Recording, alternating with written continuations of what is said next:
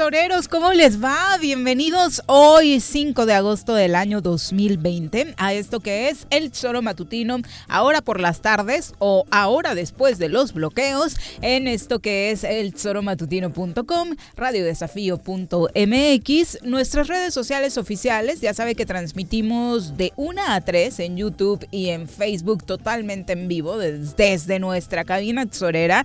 Por supuesto, a través de todas las aplicaciones que existen para escuchar radio y para los que ya les encante la comodidad de Spotify, al ratito, ya más relajados, después del ajetreo del, del trabajo, pues se pueden pasar a escuchar todo lo que sucedió en el choro a cualquier hora del día en nuestro canal de Spotify. Así que por ahí descarguen el podcast y pueden repasar cualquiera de las entrevistas que más les haya gustado o consejos de nuestros colaboradores. Es la una con seis de la tarde ya y saludamos con muchísimo gusto al señor Juan José Arrece que ya llegó acá Llegué un poquito tarde por los... ¿Bloqueos? claro, cabrón. ¿Ah, vas llegando? No, bueno, primero vine a la oficina, luego fui ahí para La Paloma, para arriba, otra reunión. Uy, no, también te fuiste a todos los puntos, pues, ¿Dónde voy, cabrón? Pues, qué bárbaro. Hasta parece que andabas detrás de ellos. Te hubieras vuelto nuestro corresponsal. Pero me metí por ahí por... Eh, cabrón, ¿cómo se llama? La que está en Hacienda, aquí arriba. ¿Vergel?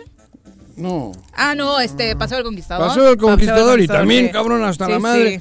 Todo bloqueado, cabrón. Entonces, no, yo no fui a La Paloma, fui por Paseo del Conquistador y ahí también me atoraron.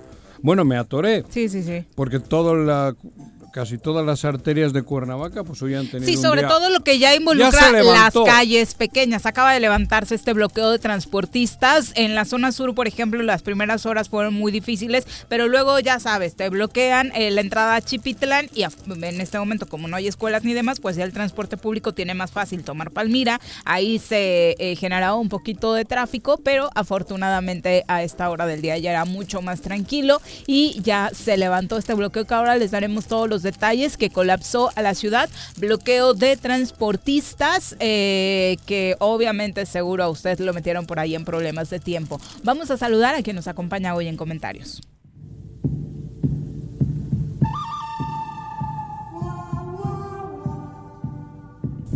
Partiendo desde la ex hacienda, pasando por la parada del 84 y cruzando el puente del pollo, llega Carlos Caltenco a la cabina del Choro Matutino.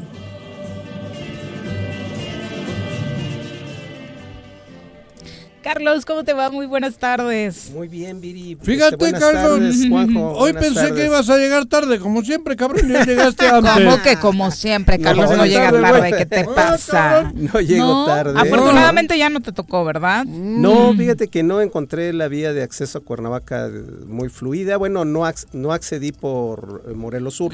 Es la realidad. Ignoro si todavía continúa el bloqueo. Ya lo levantaron. ya quitaron los este, camiones que estaban ahí bloqueando la entrada de Chipitlán. Entré por Palmira y sin problemas, ¿eh? todo muy fluido hasta acá. De hecho, este, pues llegué con bastante anticipación. Sí, por eso he dicho. Es que de hecho en la zona sur como que le agarraron la onda. Regularmente lo que suele complicar mucho esas zonas es la escuela, ¿no? Está la SECU, está el CONALEP, hay primarias, entonces todo eso eh, vuelve un caos la zona. Sin embargo, ahorita como no hay escuelas, pues obviamente no se generó este problema. Fue más en el norte porque obviamente los accesos que se buscaron por las pequeñas callecitas que mencionó Juanjo, pues sí provocaron caos vial. Creo que van a ser atendidos por Pablo Ojeda. Ya están, eh, por eso levantaron este, no se sabe, no está confirmado quién va a ser el personaje que los atienda, pero levantan el bloqueo porque anuncian precisamente que van a ser atendidos por el gobierno del estado de Morelos. Parte de lo que anunciaban eh, les había motivado a realizar esta protesta era la inseguridad. Eh, denunciaban que por ahí está incrementándose este tema de los asaltos.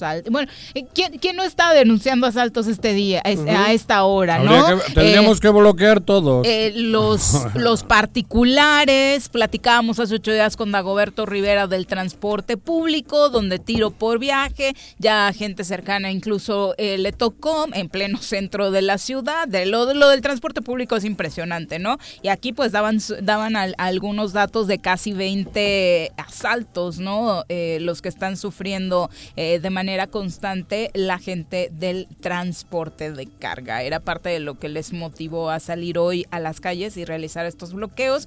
Para esta petición, pues ya están siendo atendidos ahora mismo, por eso retiran el bloqueo por representantes del gobierno del estado de Morelos, esperando que lleguen a una pronta solución, que ojalá ese sea pues realmente el motivo, ¿no? Pero también que los sindicatos creo yo que se tienen que poner las que fueron dos no CTM y nuevo grupo sindical los que se vieron eh, mayormente involucrados pero además en nuevo grupo sindical unos sí y otros no pero en fin el tema no es ese el tema es que antes de llegar a este extremo el sindicato realmente tiene que hacer su papel y defender al trabajador.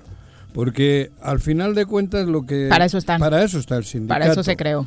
Los trabajadores son los, los últimos en enterarse de todo este desmadrito. Porque seguro estoy que en esas mesas de negociación no solo van a hablar de ya inició la mesa de negociación y sí es el secretario de gobierno y eh, gente de la CES Morelos que están en el C5 eh, recibieron a una comisión de líderes transportistas. Está en este momento arrancando esta reunión eh, a estos líderes transportistas que hoy se manifestaron junto con trabajadores y que bloquearon Cuernavaca. Y están hablando, dicen en este momento sí, de la ola de asaltos que están sufriendo a diario, pero que se ha que ya sufrían, pero que se ha incrementado considerablemente le decíamos 20 asaltos diarios, también es un número preocupante eh, a raíz de, del tema de la pandemia, ¿no? Eh, que se agrava la situación por la pandemia y por eh, la no existencia de obra pública de escala ah, grande. Ahí, va el pedo. Es, es muy sencillo, hace dos y años... Se la están peleando. Exactamente, hace dos años, tres años estaba en proceso el libramiento...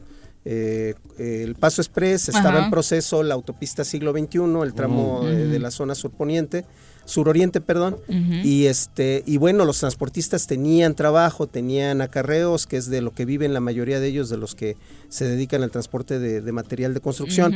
La realidad es que, pues, eh, ante la no existencia de obra pública en esta administración, que ya vamos, vamos para dos años sin obra pública, eh, de relevancia, pues es obvio que, que, se resiente por parte de ellos y luego además lo poco que captaban por parte de la actividad privada, pues este detenida por la pandemia. eso Yo creo que hace falta el que tema el gobierno le ponga recursos y le ponga ojo a reencarpetamiento de muchas vialidades este, o carreteras de intercomunicación estatal de que están hechas eh, bueno, pero una desgracia. pero ¿qué les van a decir en una reunión como esta si no se no, no hay obra programada para el resto del año, no hay presupuesto para eso? Soluciona ese tema, les dirán que les van a poner dos o tres policías para evitar asaltos, pero sobre la obra no habrá mucho. Eso, por eso te digo, Carlos, el, el tema es que hoy hubo un caos en el corazón de Morelos.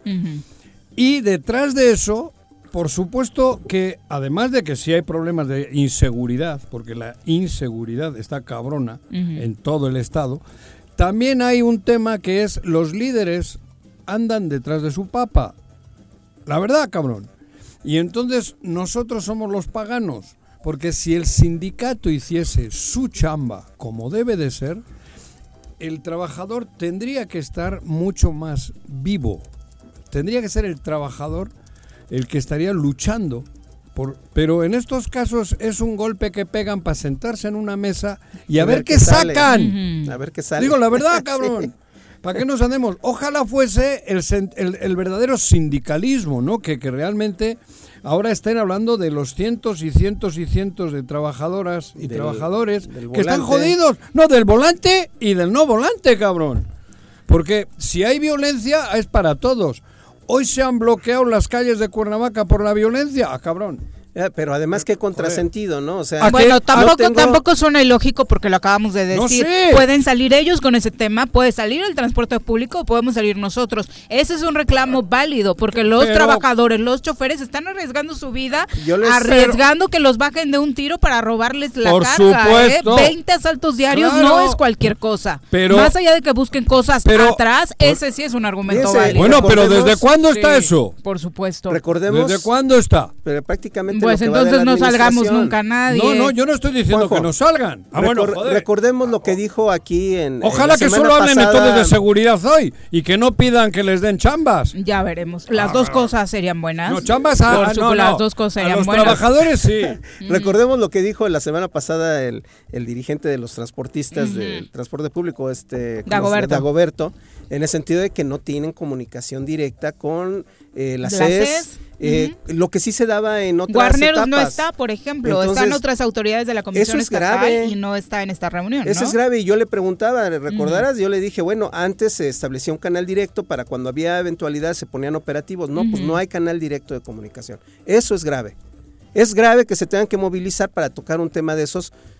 Es grave. Y cuando todos sabemos que la violencia está increíble, la policía no está haciendo absolutamente nada. ¿O has visto operativos nuevos? Eh, hace ocho días nos decía Goberto que le había pedido esta, esta, esta, así este llamado Fuera de los operativos para detener motociclistas con permisos vencidos o vehículos con permisos vencidos, no vemos operativos. O sin la verificación. Ajá, exactamente. O sea, no se para ven llenarle las arcas a un güerito que hay por ahí. Entonces, yo creo que está mal enfocado ese tema. Digo, si es para recaudar dinero, sacar dinero eh, los operativos o realmente para combatir a la delincuencia. Bueno, pero se va a acabar la inseguridad y la corrupción porque hoy fue lanzada una super campaña en el estado de Morelos que se llama nada más y nada menos que Golazo a la corrupción. El gobernador del estado, Cuauhtémoc Blanco, encabezó esta ceremonia en la que señaló que esta presentación de la campaña, que es una campaña en la que él mismo asumió de, de esto sí sé, que es de goles, y ahora el gol va a ser golazo a la corrupción que fortalecerá, dice, al máximo los espacios que se encuentran dentro del gobierno del Estado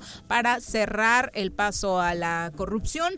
¿Había corrupción con Villarreal o Erradicar y acabar con todo el daño de este tipo de conductas a nuestro país, pues seguramente. ¿Quiénes están en la mesa?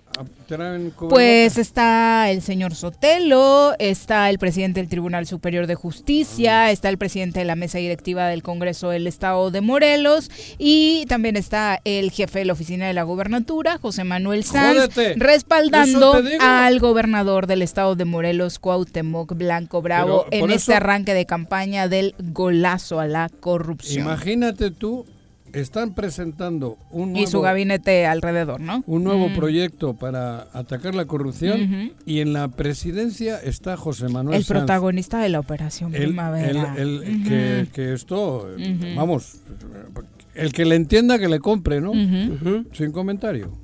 Bueno, y, además viene como a, hacer parecer que pasa algo al interior del gabinete o del gobierno del estado de Morelos cuando cuando, cuando solo es eso, ¿no? Una fotografía más, porque leyendo los tweets del gobernador, pues tú buscas, ¿no? De, ajá, ¿y qué va a ser el colazo la corrupción? ¿Cómo va a operar? ¿Qué candados van a poner? Eh, ¿Cómo van a operar ahora los secretarios? No hay nada, puro choro, o sea, es un compromiso para construir de la mano de la ciudadanía un mejor futuro a través través de un trabajo eficiente, este gol a la corrupción, fortalece un trabajo que ya teníamos implementado. Ah, no, no habla de Villarreal, ¿eh? porque sí en un ah. tuit dice que desde el primer día de esta administración ha operado este gobierno en contra de viejas prácticas deshonestas. Ah, Pero bueno, no será una respuesta a las declaraciones del día lunes, martes del ex secretario. No, pero a mí me vale madre, como a casi todos, porque si tú dices que vas a intentar jugar juego limpio, como te dice FIFA, y,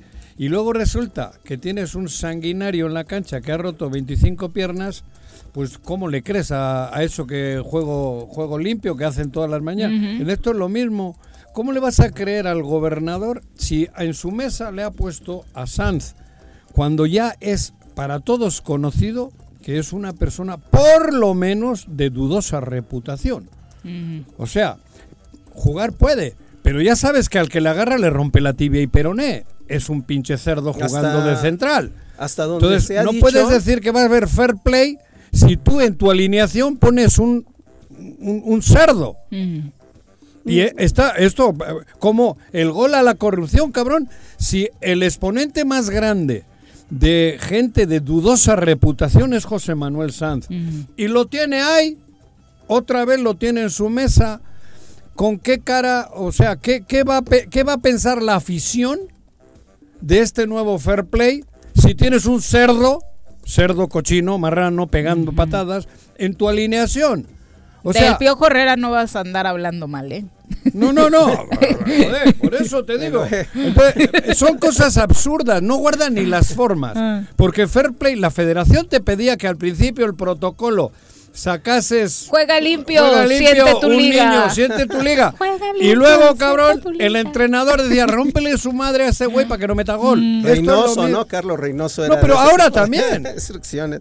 Pero mira. 25 tarjetas en cada partido. ¿Dónde es el fair play? Esto es lo mismo. Hasta ahorita Santiago Nieto y mm. de parte de la fiscalía no han cerrado, no le han dado carpeta al, al, tema de esta investigación. Pero que le den.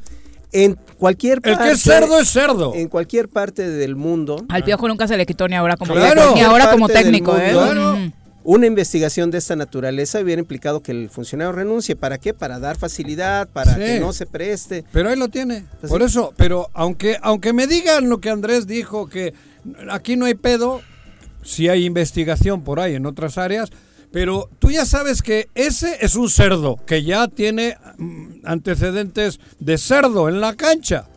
Entonces, cochinón, cochinón. Si vas a cambiar de filosofía y vas a decir que vas a contraatacar a la violencia, no, pues no le pones a, tu defensa central. No, no, pero estoy hablando de fútbol. de fútbol. No le pones a tu defensa central el más cerdo del país. Entonces, esto es lo mismo está diciendo que le va a meter un gol a la corrupción en el gabinete, en el gobierno, y en su, a su lado derecho e izquierdo le tiene a Sanz. Cuando hoy, ¿Cuál sería el por donde pasa, la gente ahí viene el coronavirus, cabrón. ¿Cuál sería el mensaje en esta? No sé, que, no pasa nada aquí, que, se burlan de, Morelos. Que renuncia un secretario de Hacienda. Porque que dice que había, eh, porque así lo dijo, que había mañosos, que había malosos dentro del equipo. Intereses mezquinos. Intereses mezquinos dentro del equipo del gobernador. Habla de Ulises y del, sector de No le puso nombres, pero así le dijo. Así le dijo. Habla de Pablo Ojeda, de los que y entonces la, la, comunicación social de, del gobierno del estado es volver a aparecer con los personajes que han sido señalados y además anunciar que se va a lanzar una campaña de golazo a la No, es un espaldarazo, por supuesto, incluso a este personaje que mencionas, porque terminando este evento le pregunta a la gente de prensa al gobernador si piensa hacer más cambios en su gabinete y dice que no, que tiene equipo completo y que está muy contento con quienes ahora lo integran, ¿no? Entonces, si eso no es un espaldarazo para este personaje en particular. Por eso, pero se están burlando de Morelos, güey. Pues sí, es un cinismo ramplón, o sea, es pero, ¿para qué le da? Qué barbaridad. lo de Villarreal también show. Es un show todo, güey. Villarreal sale muy valiente porque sabe que no le va a pasar nada. Porque están todos de, los agarrados ahí del cordón. De todos lados. Claro. Entonces sale muy gallito. Porque sabe que no va a haber una investigación real de lo que ha hecho. Porque en, el ayuntamiento se, atarugaron. Digo, lo digo así, se atarugaron. No, sí. Porque si le escarban en el ayuntamiento de Cuernavaca, cabrón que no sé por y no solamente a Villarreal, ¿no? No, no. Solamente al equipo completo. A todo el equipo, cabrón. Ahí había de dónde escarbar, pero feo. Feo. Y no, entonces ya, pues Villarreal sale muy airoso, porque quiere ser candidato. Y quiere ser candidato estando bien todavía con el grupo de... Por eso ahí no consigo, coincido de que esto es solamente un show, ¿no? No, es un show, Juanjo, porque los vamos a seguir cargando si ah, es que se le da a este hombre otros tres años, o mínimo. Es que eso es lo que, es lo que yo les quería hacer ver. ¿Qué? Cuando tienes un personaje que sale con ese cinismo tan descarado? ¿De quién habla? Eh, eh, pues, ¿De Villarreal? Del gobierno del Estado, que ah. sale con ah, ese cinismo a decir, vamos a hacer una campaña de goles contra la corrupción después de todo lo que pasó del, 30, del 31 de julio a la fecha. O sea, es, es un cinismo en el que dicen, me vale madre la ciudadanía de, Morelos y me vale madre lo que piensen de mi administración. ¿Pero por qué? Es grave. ¿Pero eso por qué? ¿Por qué? Como en el Cruz Azul. Cabrón. Porque la afición no está, no, no, no, no, reacciona. No reacciona, cabrón. Digo, perdón, ¿eh? Sí, sí, sí, sí, sí. Hostia, había que haberle colgado. Es un punto diferente porque acá los clubes no se manejan ni son nuestros como sucede en España, ¿no? Es un capital muy de la cooperativa y de Billy Álvarez. Bueno, pero es un decir. Mm. El pueblo de Morelos, pues nada, le siguen metiendo goles y no pasa nada, cabrón. Le siguen chingando, no pasa nada. Le siguen metiendo equipos malos y no pasa nada porque nosotros pagamos para tener ese equipo. Es nuestro dinero. Nosotros somos la gran cooperativa, los dos millones de morelenses, cabrón. Y tenemos a estos en el, en el gobierno que les pagamos nosotros. Les pagamos nosotros y el equipo no está ni para el descenso. Damos pena. Bueno, vamos a hacer un recorrido de lo que sucedió hoy en Cuernavaca. Ya nos acompaña a través de la línea telefónica nuestra compañera Griselda Salazar con todos los detalles. Gris, ¿cómo te va? Buenas tardes. Así es, Viri, Juanjo, Carlos, ¿qué tal? Muy buenas tardes. Hola. Buenas tardes, Gris.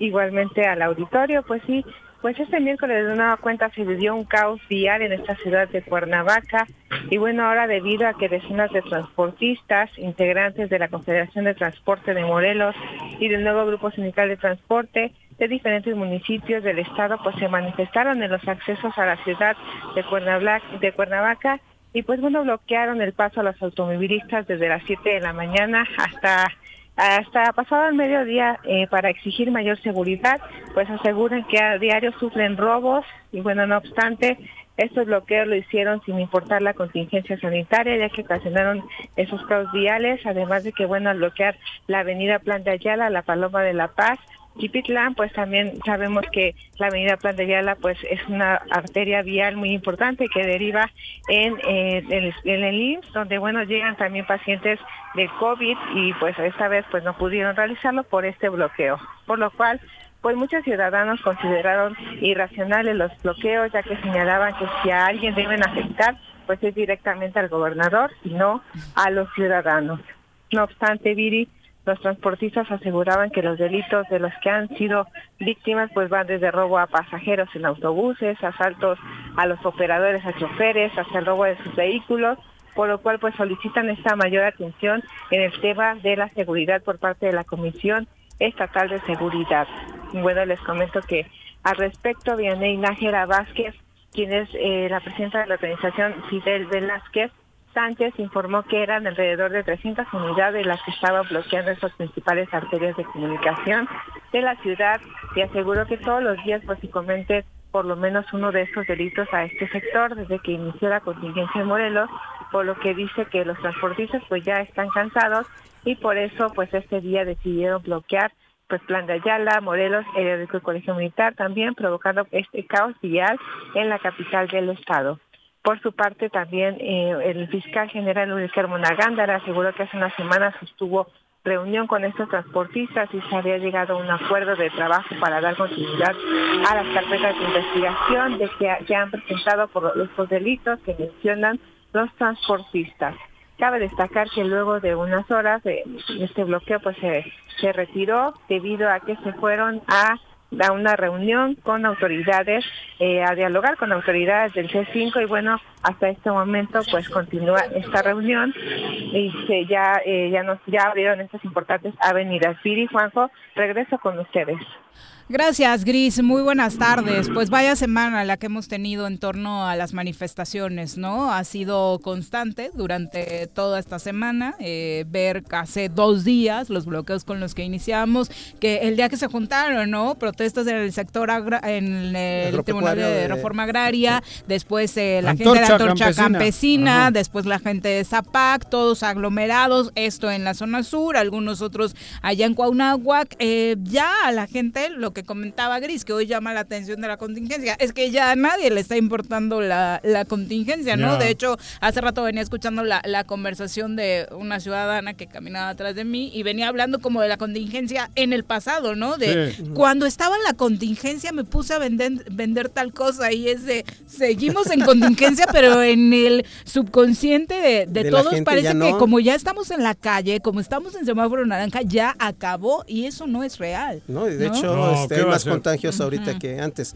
Lo que me llama la atención con estas movilizaciones también es que contrasentido. Se supone que me manifiesto porque no tengo trabajo, ¿no? Pero impido que los demás lleguen a sus trabajos. Bueno, las luchas de los trabajadores normalmente siempre van en contracorriente. Y cuando son los trabajadores, cuando es legítima la lucha y tienes que luchar para, para tu estatus, tu, tu, situación, eso es real. Y tienes que tener un sindicato fuerte y con la única misión de, defender, de defender los derechos de la clase trabajadora. Porque en este mundo, hoy en día, los líderes son como lores, como duques, como condes, cabrón. Viven como reyes y los otros siguen siendo la plebe. claro, e, ¿no? pero es verdad, ¿eh? Sí, Entonces, a mí más en México. Yo no digo que no haya que al revés. Hay que luchar, hay que salir, hay que reivindicar, hay que trabajar para que en este mundo la clase media seamos la clase trabajadora los que prevalezcamos y tengamos digno todo lo que nos corresponde. Pero tú analiza los líderes, viven como marqueses, como marqueses como marqueses, ¿eh? Pues no es algo nuevo, ¿no? Eso, ¿cómo le llaman la casta esa? La, ¿cómo se llama? La aristocracia. Obrera, eso, decía, perdón, la aristocracia obrera. por eso te digo, entonces ahí surgen muchas Y eso es muy, muy de México, ¿eh? Es por eso muy te hablo de México. Claro. Desde, desde los tiempos de Fidel Velázquez y toda esa camarilla que Yo conozco en Europa, como bien saben, a muchos. Yo pertenecía al... Líderes sindicales. Líderes obreros, sí. Yo, yo fundé, yo soy de los fundadores de un SINLAB la Anguila Berchale Batzordea, uno del segundo sindicato más importante del País Vasco. Pero cabrón, yo conozco y conocemos a todos los líderes que tienen una camisa hoy y esa camisa, bueno, hace 20 años traían las mismas, bueno, no las mismas, el mismo estilo de camisa, cabrón. O sea, el estilo de vida no El estilo de vida no ha cambiado y no hay forma de que tengan una fortuna por ahí y que traigan relojes de, de un millón de pesos, cabrón. Claro. Eso, eso te digo. ¿Por qué? Y son líderes sindicales, ¿no? Porque obviamente los sindicatos tienen que tener al frente gente que dé la cara, pero son los mismos y en las mismas circunstancias que antes de ser los líderes. Aquí no, ¿eh? Aquí, cabrón. El líder es una casta, ¿cómo? Aristocracia obrera. Aristocrática. Y no solamente en Morelos, por supuesto sabemos que son usos y costumbres del país y que se han heredado con pequeños casicazgos. Bueno, en Morelos tenemos problemas graves, pero hay entidades como Oaxaca, Chiapas, todas esas oh, zonas donde los casicazgos sindicales son impresionantes, ¿no? Oye, pues da nombres de los de ahora. El de la mina, ¿cómo se llama? También, aunque sea senador de este, Morena. pues Napito, Gómez Urrutia, ¿no? Napoleón Gómez Napoleón. El otro güey del Pemex, de Shams. De Shams. La maestra. La maestra. Que está enfermita el, de los telefonistas, ¿no? El, otro, el de Hernández Juárez. Y así. Y de ahí para abajo, medio Francisco Hernández Juárez. De los de los en los estados también. Sí, sí, sí. O sea, hoy interesa, joder, es como ser el, que el, tiempo que llevan de representantes obreros han vuelto a salir a la calle, han vuelto a a este y el peso político lo acabas de decir los tenemos de representantes en la cámara alta en el mejor de los casos. En, la cámara el mejor de los casos tienen su séquito oh, de claro. O no aparecen ellos se, la ah, viven más cómodamente no que se desgasten otros. Pero bueno y luego con violencias raras por ahí cosas. Eh, eh, el ejemplo de Oaxaca donde muertos constantes no por, por encuentros de, ese tipo. Aquí en Cuernavaca lo que pasó el año pasado, exacto. Bueno escuchemos lo que decía Vianey Nájera Vázquez, líder, líder de la Federación de Transportistas, eh, Fidel Velázquez, que explica los motivos de los bloqueos que se dieron hoy en la ciudad uniéndonos pues para buscar resultados. El día de hoy nos estamos manifestando por tanta inseguridad que se está viviendo en el gremio de transporte. Eh, los compañeros están siendo asaltados día a día, en donde pues los despojan de sus unidades, eh, camiones de carga, también el día de hoy nos están acompañando los representantes del Sindicato de la República Mexicana del Autotransporte, así como los de Estrella eh, Roja del Sur y los de Rutas Unidas, porque ellos también, a lo mejor no es el robo a vehículos, pero es el robo a lo que es los pasajeros, a los choferes, y pues al fin y al cabo sigue siendo el mismo tema, que es inseguridad. Pues ahí está la inseguridad como parte central de esta manifestación. Ya les platicaremos de los resultados que tenga esta comitiva que platica hoy con representantes del gobierno del estado de Morelos. Ojalá que desde hoy pongan en práctica sus golazos a la corrupción, ¿no? a, ver, a ver, cabrón. Si el que va a rematar es Sanz, cabrón. Su golace, diría el perro. No me jodas. O sea, autogol. Impresionante el golace de Pablito hoy. Digo, llevo rato, llevo rato sin comentar la palabra Sanz. Procuro ya, porque realmente. Por salud mental. No, no, no. Me vale madres. Porque lo hecho, hecho está. Pero hoy que te digan. Regularmente a los ex se les dice el innombrable. El innombrable. no, pero cuando ya, no quieres mencionar. De hecho, en, tu agenda lo debes tener como no contestar. Ah, no, al revés. Me bloqueó él hace mucho. Ay, eso es más feo. Fue feo, cabrón. Sí, el ojete me bloqueó. El corazón de Juan. No, no, pero me bloqueó por sacatón el güey. No, eso fue hace tres años. Mm. No, pero te digo, yo hace rato que no nombraba porque creo que no vale la pena ya nombrarlo porque bastante nombrado está en la calle, bastante señalado está por corrupto. ¿Quién sabe qué Que yo no sé si sea, pero por corrupto. Bueno, sí sé, en la circunstancia general política, yo no sé qué pase. Yo lo que observo es que puede darse una polarización. Y el, el PES como partido de, derecha, pues naturalmente tendría, tendría que caer en, en, lo que hoy es la oposición al, al gobierno de la 4T. Eso es lo que yo leo dentro de lo que está ocurriendo a nivel ah, no, nacional. Sé, tú lees más que nosotros, ¿no? Digo. O sea, ahí, ahí hay una lectura muy clara, lo que también ocurrió recientemente, ¿Con el PT? la disputa con el PT. Uy, y cómo se están dando durísimo Noroña y Argüelles, ¿eh? En redes sociales traen un pleito. Pero Argüelles, a Argüelles le interesa. Ganar fama. Claro. Darse a conocer. pelearse con Noroña lo pone a otro nivel. Exacto, cabrón. Y no, y no, y no, ahí Noroña, o Loroña, ¿cómo es? Noroña. Noroña. Que le mandamos saludos lo hemos estado buscando, pero como anda en Tepos, e, es una rece cualquiera que se enamoró de Tepos y se la pasa subiendo fotos de, de las barrancas, del cauce de agua. Y, sí, sí, ya se la pasa ahí. Vive. Este, Tiene una casa ahí. Entre comillas, meditando, ¿no? Pues sí, en las tardes transmite de ahí. Todos los días, todos los días. Bueno, pero el tema es ese. Le queda tiro de piedra al Congreso. No, sí, pero él vive en Tepos. Sí, ya se quedó ahí. Se quedó a mm. vivir ahí. Entonces, se vino en la cuarentena y ya no se regresó. Creo que, creo que puede, y lo que está ocurriendo en, en todos los planos, ¿no? Pero escucha, Argüelles defendiendo al PRI.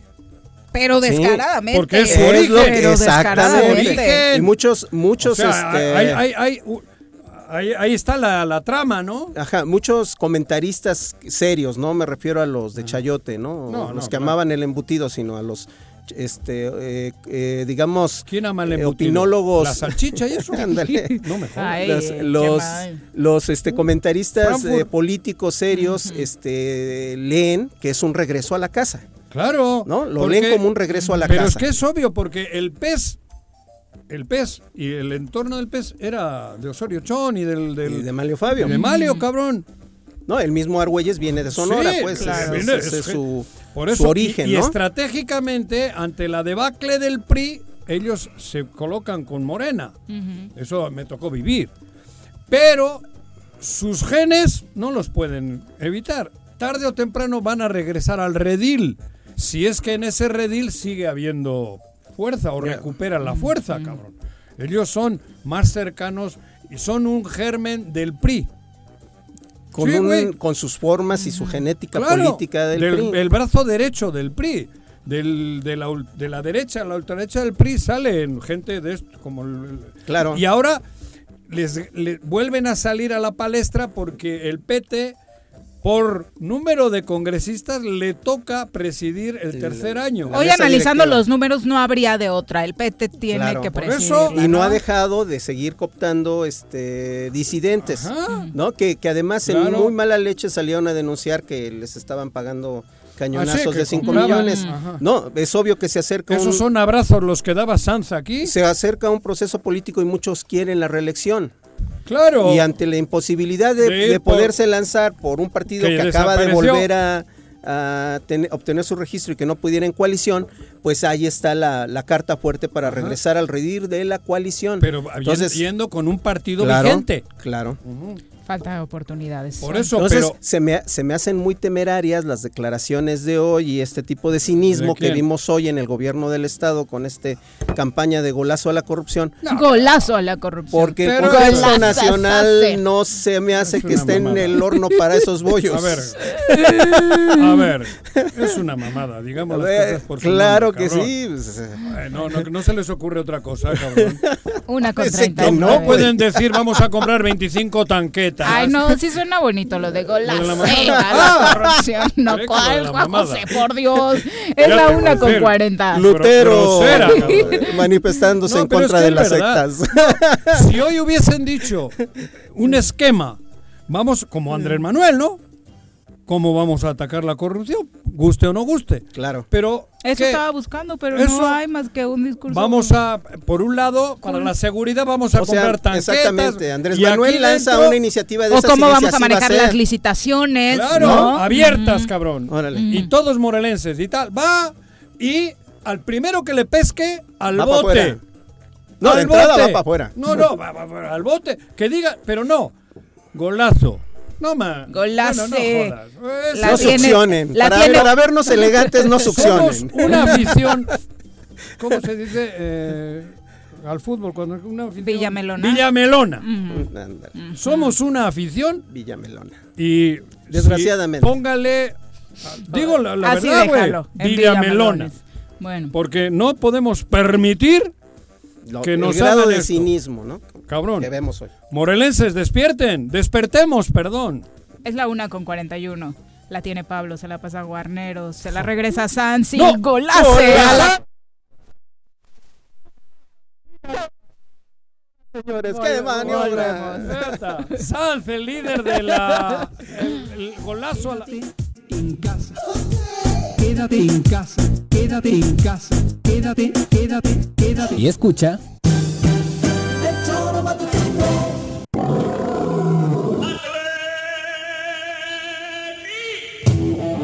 ¿Quieres formar parte del mejor equipo de fútbol?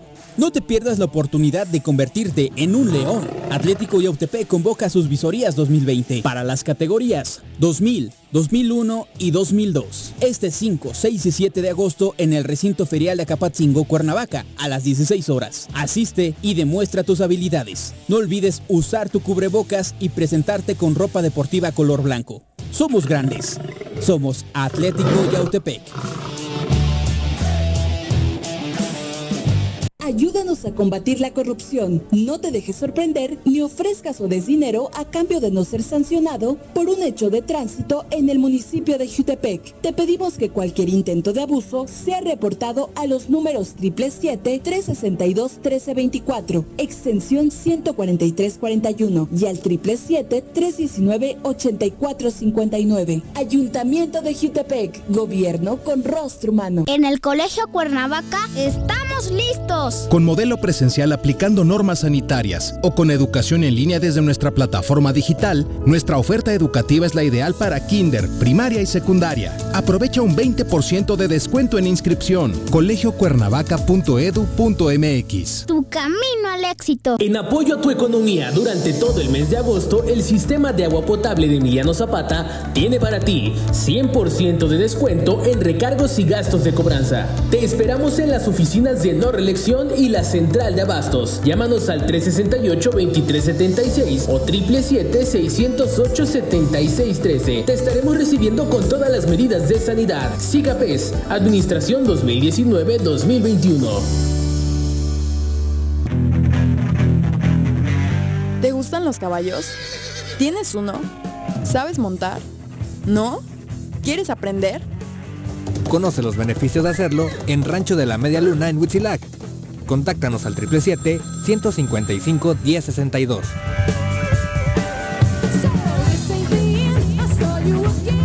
Más de 60 toneladas de cacharros y 445 llantas han sido recolectadas en Xochitepec gracias al operativo de descacharrización.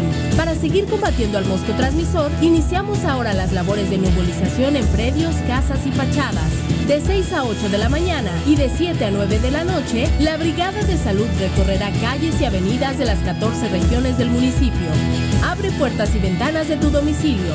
Si realizas venta de alimentos, mantén tu negocio cerrado. Recuerda, sin criadero no hay mosco y sin mosco no hay dengue, sí que chikungunya. Gobierno municipal, estar bien te lo mereces. ¿Quieres interactuar con nosotros? Búscanos en nuestras redes sociales como El Choro Matutino. Agréganos en WhatsApp al 777-443-4208. ¿Y por qué no? Sintonízanos desde la página web www.elchoromatutino.com. También puedes llamarnos a cabina al 311-6050.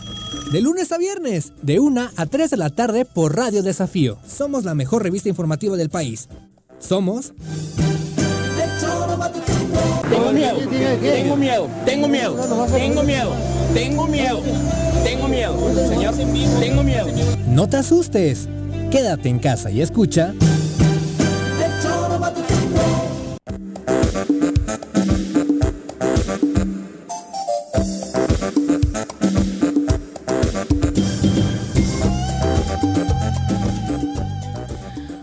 Con 45 de la tarde. Muchas gracias por continuar con nosotros. Un abrazo a todos los que nos envían saluditos esta tarde, como Máximo Javier López Espíndola, Alberto Caballero en, Mazatepec. También para Charlie Peñalosa, Pedro Torres, Marta Fernanda Cerón. Dice, eh, pues, eh, ah, eso, de que ya había acuerdos con la federación y que quieres participar en un foro nuevo grupo sindical, CTM y la Federación Fidel Velázquez, que era el audio que escuchábamos. Marta, gracias por redondear el dato.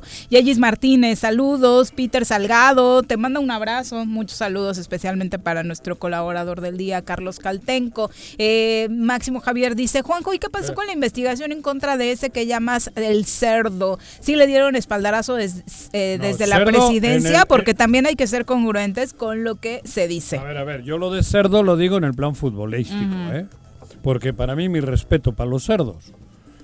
Por eso, pero cuando hay... No, no, claro, cuando hay un jugador violento, normalmente se le pone el apelativo de cerdo, ah, por, lo menos en el en el fútbol europeo. Aquí no sé si Sí, aquí también. Sí, ¿no? Ah, bueno, digo, ya no me acuerdo, ya eh, mezclo. ¿Cómo sea que le llames al cerdo? ¿Qué marrano? ¿Qué ah, cochino? ¿Qué cerdo? Más relacionado con eso. Es el sinónimo. Digo, pero para mí el animalito ese es maravilloso. Y sabe delicioso. Joder, no, pero además es un, mm. nada, nada de cerdo y nada de sucio. Lo que pasa que, bueno, ya se tomó esa... Perdón, amigos vegetarianos. No, por eso, lo de Sanz, yo le pondría otros apelativos mucho más No hay carpetazo aún en la investigación. Hasta donde yo sé, no, pero puede que haya un acuerdo. Pero yo, yo, más bien veo que hay acuerdos. Hay acuerdos, acuerdos como los de Villarreal. Para mí me parece que la federación hay un acuerdo por ahí, pero te tengo el testículo en mi manita. Mira, ahorita te aflojé tantito. Pero como tengo tantas pruebas, en el momento en que quiera te lo voy a apretar. Por eso te digo que y me y todos se tienen que estar calladitos. Me resultan temerarias las manifestaciones así, porque no está el horno para bollos. como, con una investigación de ese tamaño no estarías haciendo ese tipo de. No, pero, pero, pero tienen que hacer como que hacen. Ni estarías este, amenazando con irme con el PRI para este, lograr la mayoría para la mesa directiva. No pueden. Exacto. Eh, también saludos para Papo Jiménez Serrano, que te manda un abrazo. Es mi sobrino, Carlos. ¿Ah, sí? Ah, sí.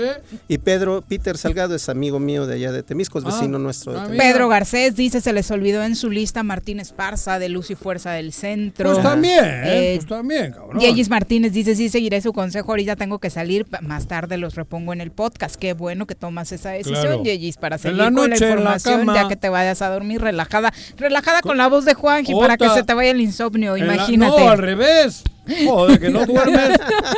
¿Me pones en tu orejita, cabrón? Benjamín oh. Gutiérrez dice, uy, yo creo que ya Innombrable no puede guardarlo así en su teléfono porque ya tiene muchos con ese nombre, el Juanqui. No, ¿quién? No, ¿verdad? No. ¿Muchos Innombrables? No. pero además no, ¿eh? es que va cambiando por temporada, o sea, ah, ya sabes esto de que un clavo saca otro clavo y entonces va... Claro, como en el fútbol. Este, ¿cómo se llama el que juega en la Juventus? ¿Quién, Cristiano? Cristiano fue un innombrable para mí, pero ya no, ¿eh? Cuando, estaba en el Madrid. Cuando cambió de camiseta ya, Ya no, ya lo liberé. Porque para mí eh, era el pedo, era estar en el Madrid. Por eso te digo. Y los demás igual. Pero este señor, el innombrable, Sanz, ¿De San No, ese güey ya nunca Déjalo ya en paso. Que ayer, ayer fue su cumpleaños, ah, entonces pues hay que dejarlo descansar 64 cumplió también, creo. ¿Ah, sí? Creo que ¿Te lleva un año? ¿No? ah, igual. Yo le del mismo año. Si le seguimos escarbando, sale más acerca de esa relación tortuosa. Ah, no. Sí, muy cabrón. Peter Salgado dice, lo más lamentable de lo que mm. pasó hoy es que eh. tal parece que el gobierno del estado solo con bloqueos reacciona y atiende los problemas. No, pero Pues hay una mesa, eso de que haya atendido los problemas, Peter, lo veremos hasta que tengamos resultados de esta reunión. Y otra cosa que Esto no se gana con un bloqueo, esto se gana con una lucha permanente ¿eh? Otra de las cosas que comenta Peter dice, golazo a la corrupción, pues fuera estaría fuera más de la mitad del equipo de Cuauhtémoc. Pablo Hernández, un abrazo hasta Tepos, que ya mencionábamos lo mucho que nos encanta. Exacto. un clavito. Cabo Sotelo también te mandamos un abrazo. Y por supuesto, vamos a pasar con asuntos de la mañanera. Ya hoy el presidente Andrés Manuel López Obrador. exactamente, hoy la mañanera fue desde Nayarit y ahí el presidente habló sobre esto que será el regreso a clase sigue dando detalles y un tema en el que dijo que eh, obviamente entiendes lo que está sucediendo con las escuelas privadas e incluso habló de apoyos para ellas. A ver. disminución de inscripciones en escuelas particulares. Esto va a llevar, como lo mencionabas, a que eh, va a haber más demanda en las escuelas públicas, lo tenemos que resolver, y también que no cierren las escuelas particulares buscar eh, ayudas, apoyos para que eh, se siga garantizando.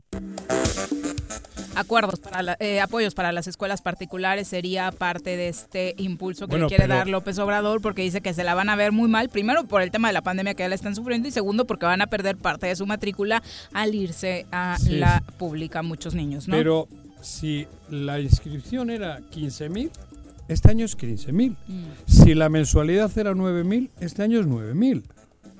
Digo, se van a ir alumnos porque no hay dinero. Se trata de ser solidarios todos. Joder, es que eh, aquí también hay una situación. yo, no, yo no sé qué utilidad tendría un colegio, la verdad. Mm. Es una industria que no conozco.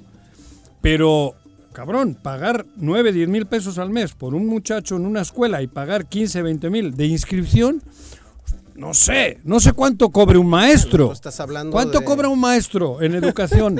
¿Cuánto cobra un...? En educación particular, súper poquito. Por eso, un alumno... Hasta 120 la hora le está Bueno, pero por eso, no, sé, 10 mil pesos al mes.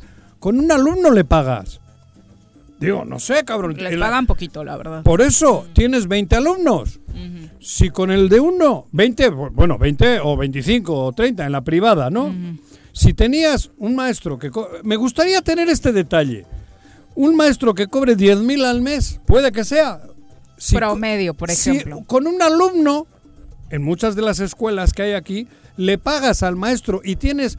Y supongo que no estás solo en una clase, ¿no? Pero bueno, dando por hecho que haya 25 alumnos y con uno le pagas, tienes 24 alumnos que te generan dinero, mm. cabrón yo me imagino que se, salvaría. Eh, Javo Sotelo, eh, siguiendo con comentarios, dice, entonces AMLO sí se acuerda de las cosas malas, porque últimamente ya no escuchamos nada del caso Primavera, dice Javo. Dice Juanjo que hasta 2021, Javo, que no te preocupes. El día que Ivonne Barrera, gracias por la aclaración. Dice, el presidente estuvo hoy en Sinaloa, ayer fue en Nayarit. Ah, Tienes toda la razón, muchas gracias. Ah. Eh, Gerardo Valencia dice, sí, en promedio pagan 120 la, la hora. Es el dato que, que teníamos. Por eso. y al final Dice Jesús Gonzaga, primera vez que escucho a AMLO eh, decir que apoyará a un sector de la iniciativa privada. Bueno, hubo apoyos para eh, empresas eh, en esta pandemia. Jesús, vamos a ver si Pero a ver, pero, mm. pero ahí habría que hacer un, un análisis exhaustivo.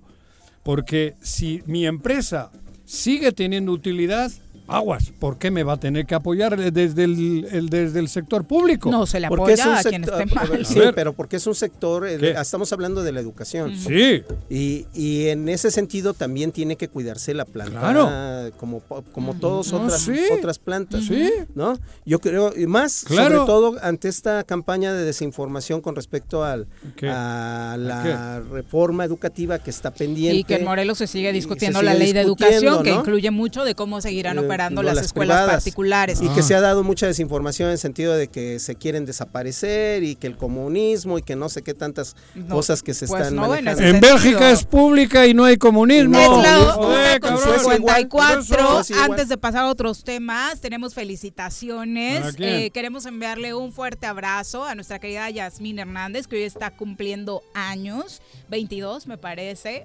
un fuerte abrazo para ella que nos escucha creo que todos los ¿Ah, días. Así que Yasmín, un fuerte abrazo de parte. Eh, un abrazo y te va a cantar Juanjo tu cumpleaños. No la conozco. No, es, es, mi cuñadita. ¡No me jodas! Es mi cuñadita. ¡Ay, cabrón! un abrazo ah, para entonces sí le cantamos. Sorionak, Sori, Sorionak, Betty. Sorionak Chu, Sorionak Betty. Y también te va a tocar cantar doble, porque cumpleaños nada más y nada menos que la esposa de nuestro querido Gerardo Valencia. ¡Ah, cabrón! Liliana Lubiano. Así que, Liliana, ahí te van mañanitas, ahora en español, para que te escuches más versátil. Estas son las mañanitas que cantamos para ti. Hoy por ser tu cumpleaños te las cantamos a ti. Ahí está. Yasmin y Liliana. y bueno, también ahora en inglés. No. ¿Cómo es O en francés. No ¿Te la sabes en francés? ya se te olvidó, Juan No, no, no, en francés. Vamos con nuestros amigos de ¿eh? Morelos, rinde cuentas. Pero no me acuerdo cómo se canta en francés. Presentar mi informe de gobierno como presidente municipal. Hemos pavimentado 32 calles y colocado... Oye, eso no es cierto. En toda mi colonia no hay luz y menos agua. Sí, tu alcalde miente. Los de Morelos Rinde Cuentas dicen que en este municipio se han desviado recursos. Voy a buscar esos datos. Transparencia sí o sí, para construir mejores gobiernos. Mi querido Roberto, ¿cómo te va? Muy buenas tardes. Hola, Viti, buenas tardes. Juanjo, Carlos. Robert, Robert, ¿cómo estás? Supongo que lleno de información, numeritos y datos interesantes que compartirnos como siempre, Roberto. Pero a partir de ahora vas a tener menos chamba. ¿Ya conoces la nueva campaña del gobierno del estado de Morelos? Ah, ya te quitaron la chamba. Gol, No, no es un gol, es un golazo, golazo a la corrupción. A la corrupción cabrón. Chingate esa ¿Ah, mandarina. Ajá. Híjole, eso.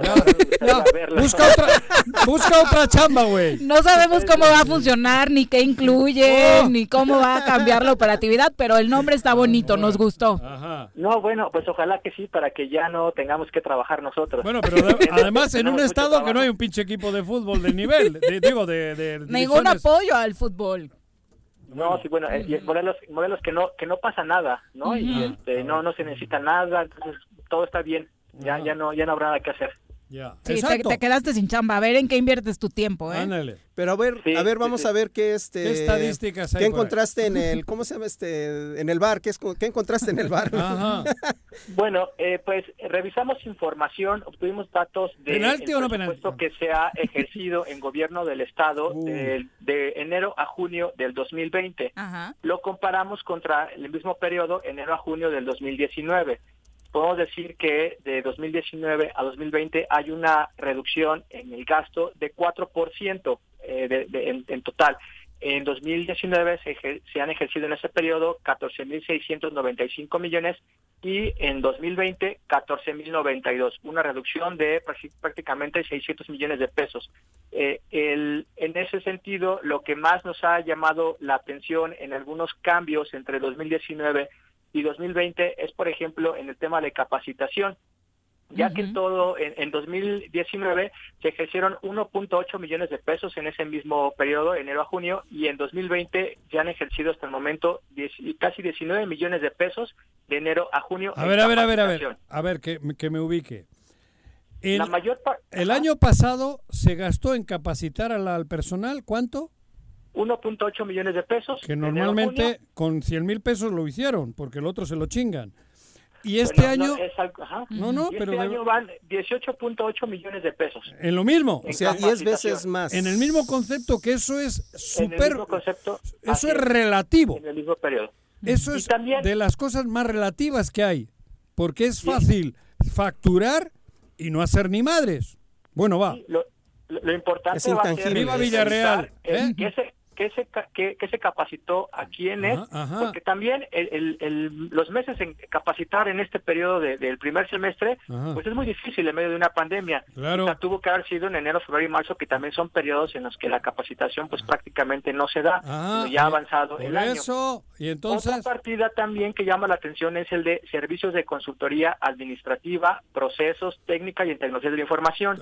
En el mismo periodo del año pasado se, se facturaron o se, se ejercieron, eran menos de 100 mil pesos y para lo que va en este año ya van 21.4 millones de pesos. No, ah, de consultoría administrativa. Pero además, o sea, 40 millones prácticamente de humo, bienes intangibles. Que puede ser humo. Que puede ser humo. Que era lo que hacían en el Ayuntamiento de Cuernavaca. Bueno, bueno, bueno, bueno, bueno. Sí, Lo, importante, y bueno, si hay que decirlo, se obtuvo esta información, pero ah. ahora hay que darle seguimiento. Eh, tenemos que ver en la plataforma de transparencia este, en qué se ejerció este tipo de recursos, a, quién se contrató, si hubo licitaciones, comunicaciones directas, que, era lo que se necesitaba, ¿no? De ahí, de ahí sale la lana.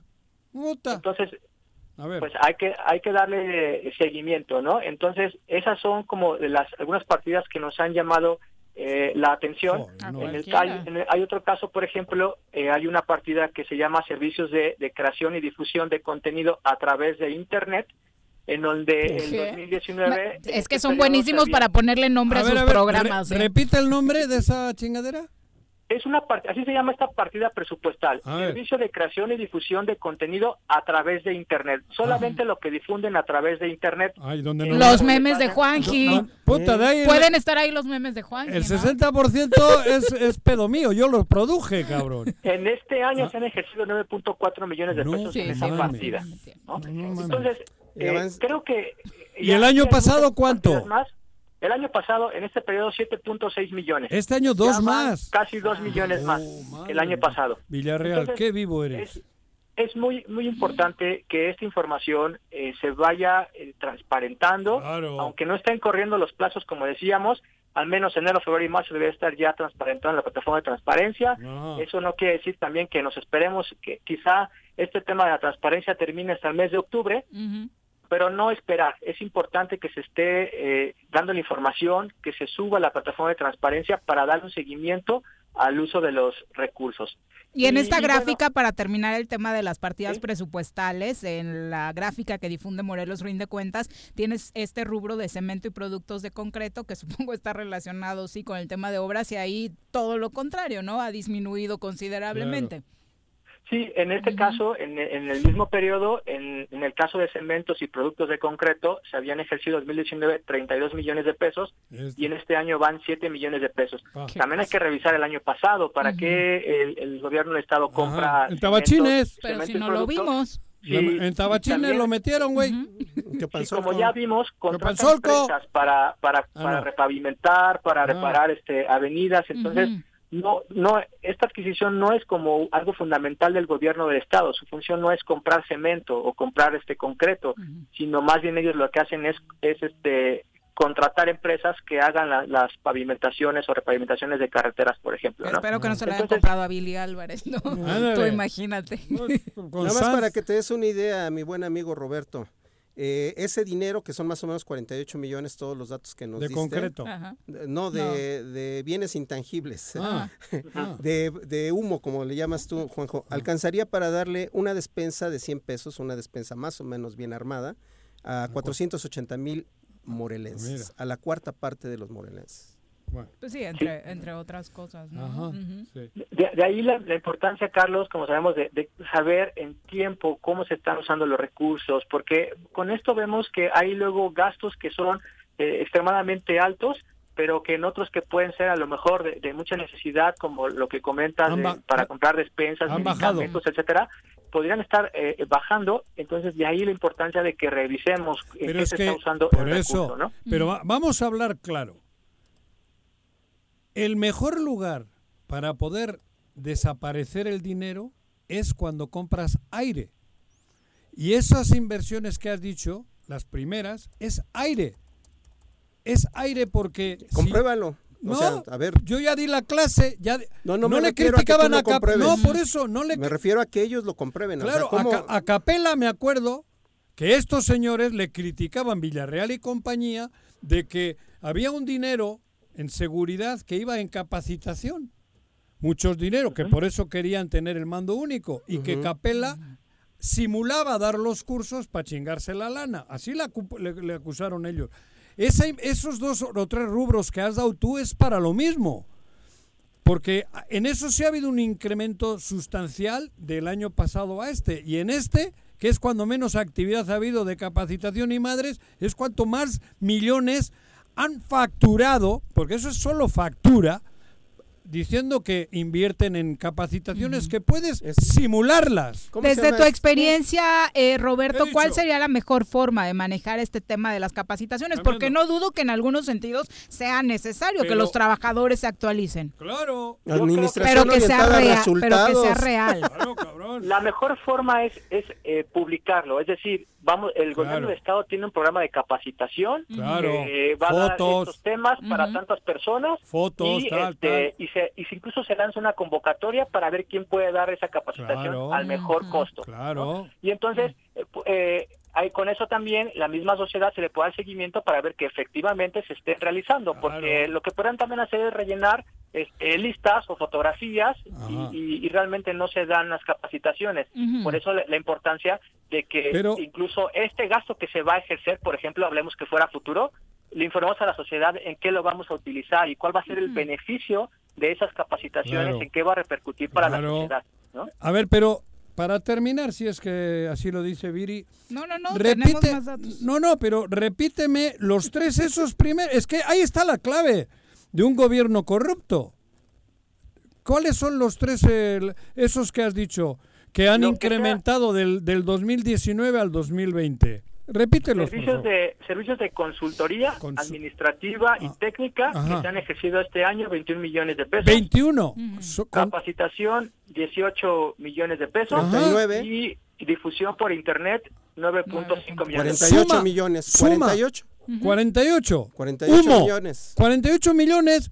Ahora que me llame alguien o que ven, le invito otra comida en las leñas a quien me diga quién, has, quién ha, a, ¿quién ha recibido en la capacitación o eso o en qué inter... Eh, eh, no y dice Peter que les recomendaría que contrataran un internet más barato porque sus datos están carísimos.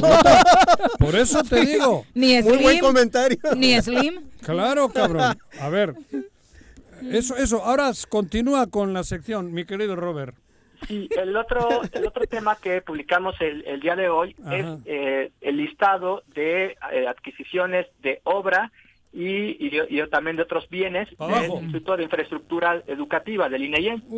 Lo que en 2019 ejercieron, o al menos está en la plataforma de transparencia, son 220, 220 millones de pesos en 79 eh, compras. De, de, ellas, el 76%, 60, fueron a través de adjudicaciones directas. Claro.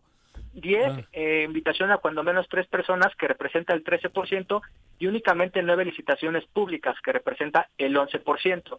De esa información que revisamos de estos 79 eh, contratos, eh, hay información que está incompleta. Eh, al momento de ingresar algunos contratos te lleva a ligas de internet que están rotas o que no funcionan, que no tienen información o, falta el dato de algunos proveedores.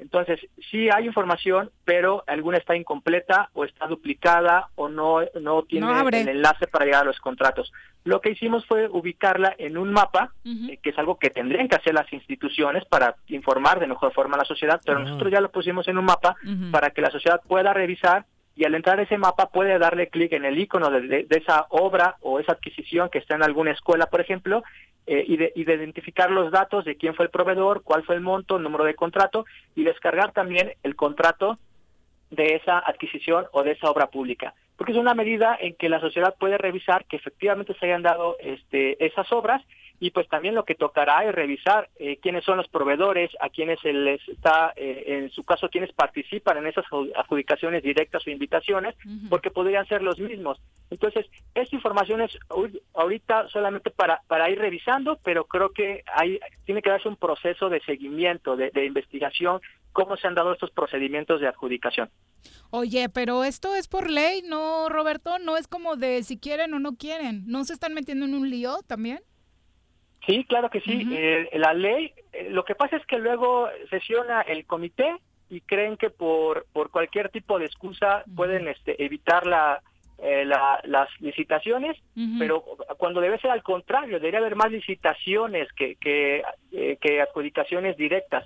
Entonces hay que revisar los procedimientos porque en algunos casos eh, se sometieron los concursos o las licitaciones públicas y hay que revisar los motivos porque lo que están haciendo es evitar evadir las licitaciones en varias áreas, ¿eh? también la Secretaría de Administración, están este, evitándolo y están adjudicando de forma directa a proveedores lo que podría repercutir en la calidad de los servicios, en el costo este, y, en la pérdida de recursos también. Oye, ahora que estábamos hablando en torno de broma de este golazo a la corrupción en este rubro en particular, ¿tú qué propondrías? ¿Qué podría hacer que realmente hablemos de golazos a la corrupción? Pues lo que realmente implicaría es que la información se transparente. Eh, el, caso más eh, ejemplar, me parece, es los servicios de salud de Morelos, que llevan un año y medio sin transparentar cuánto cuesta un paracetamol, una venda. No sabemos cuánto han, eh, a quienes han adquirido y qué han comprado y a cuánto. Desde hace un año y medio no hay información en la plataforma. Y, en general, los procesos hemos visto que los procesos están dando mucho en adjudicaciones directas, están evadiendo las licitaciones, la información que publican está incompleta o faltan muchos datos. Eh, yo creo que no se puede hablar de combate a la corrupción cuando hay mucha opacidad, cuando no está funcionando correctamente la transparencia en Morelos. Es una, una tristeza lo que está pasando. Muchas gracias por ilustrarnos. De verdad, de pronto hacemos muchas especulaciones porque se ve, huele, eh, ¿no? Que las cosas no se están haciendo bien, pero con datos claros como los que ustedes nos comparten, pues nos confirma exactamente que no es una especulación, que no se están haciendo bien las cosas. Roberto, felicidades como siempre por su trabajo. Eh, ¿Dónde lo podemos consultar? Está en nuestras redes sociales, en Twitter como Rinde Cuentas Mor y en Facebook como Morelo Rinde Cuentas. Muchas gracias. Ahí nos encuentran. Gracias a ustedes. Menudo golazo acabas de meter, cabrón. Robert, sí. Esos sí son goles. Menudo golazo. Muchas gracias. Son las 2 con 11. Nos vamos a una pausa. Volvemos con mucho más. Me amarran como puerco. Mire. ¿Quién te manda a salir en plena contingencia? Quédate en casa y escucha.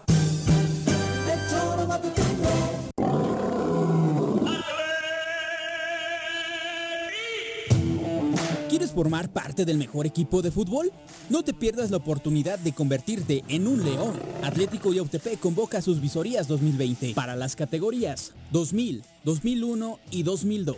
Este 10 y 11 de agosto en el CDI Yautepec Morelos a las 16 horas. Asiste y demuestra tus habilidades. No olvides usar tu cubrebocas y presentarte con ropa deportiva color blanco. Somos grandes. Somos Atlético Yautepec.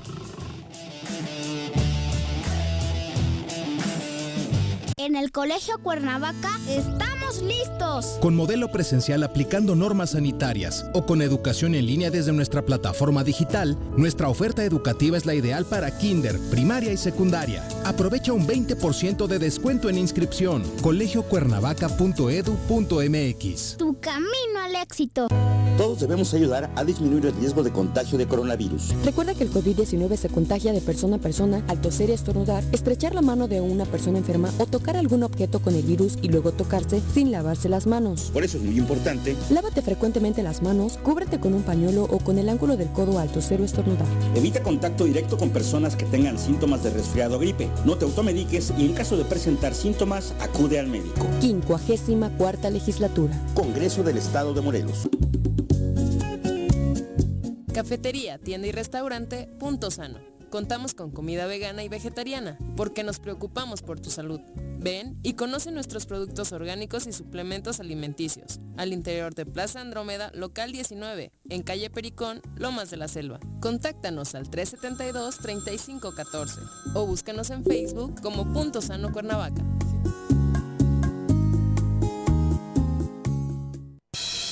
En Yautepec se impulsan los programas sociales como el Bolillo Popular y las tiendas móviles, que brindan un apoyo directo a la economía de las familias yautepequenses. Agustín Alonso Gutiérrez, continuidad en el progreso.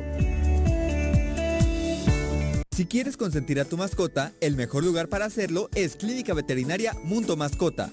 Contamos con consultas, medicamentos, accesorios, alimento y servicio de pensión. Además, tenemos servicio a domicilio.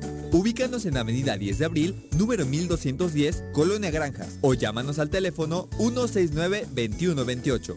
Clínica Veterinaria Mundo Mascota.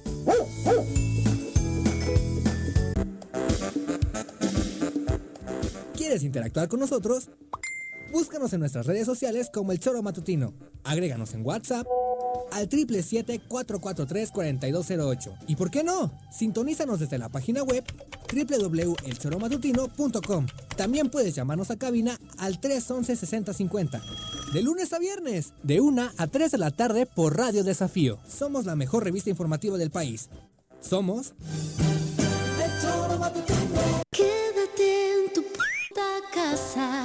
Quédate en tu puta casa.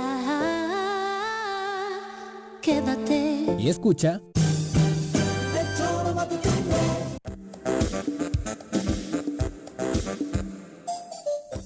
2 con 14 de la tarde, gracias por continuar con nosotros. Javo Sotelo aclara eh, como parte de su comentario que la pregunta exacta que te quiere hacer, Juanjo, ah. es que si tú dices que AMLO acordó con el gobierno del estado de Morelos toda esta trama de la operación Primavera y el espaldarazo, entonces el que acuerda con corruptos, ¿qué es?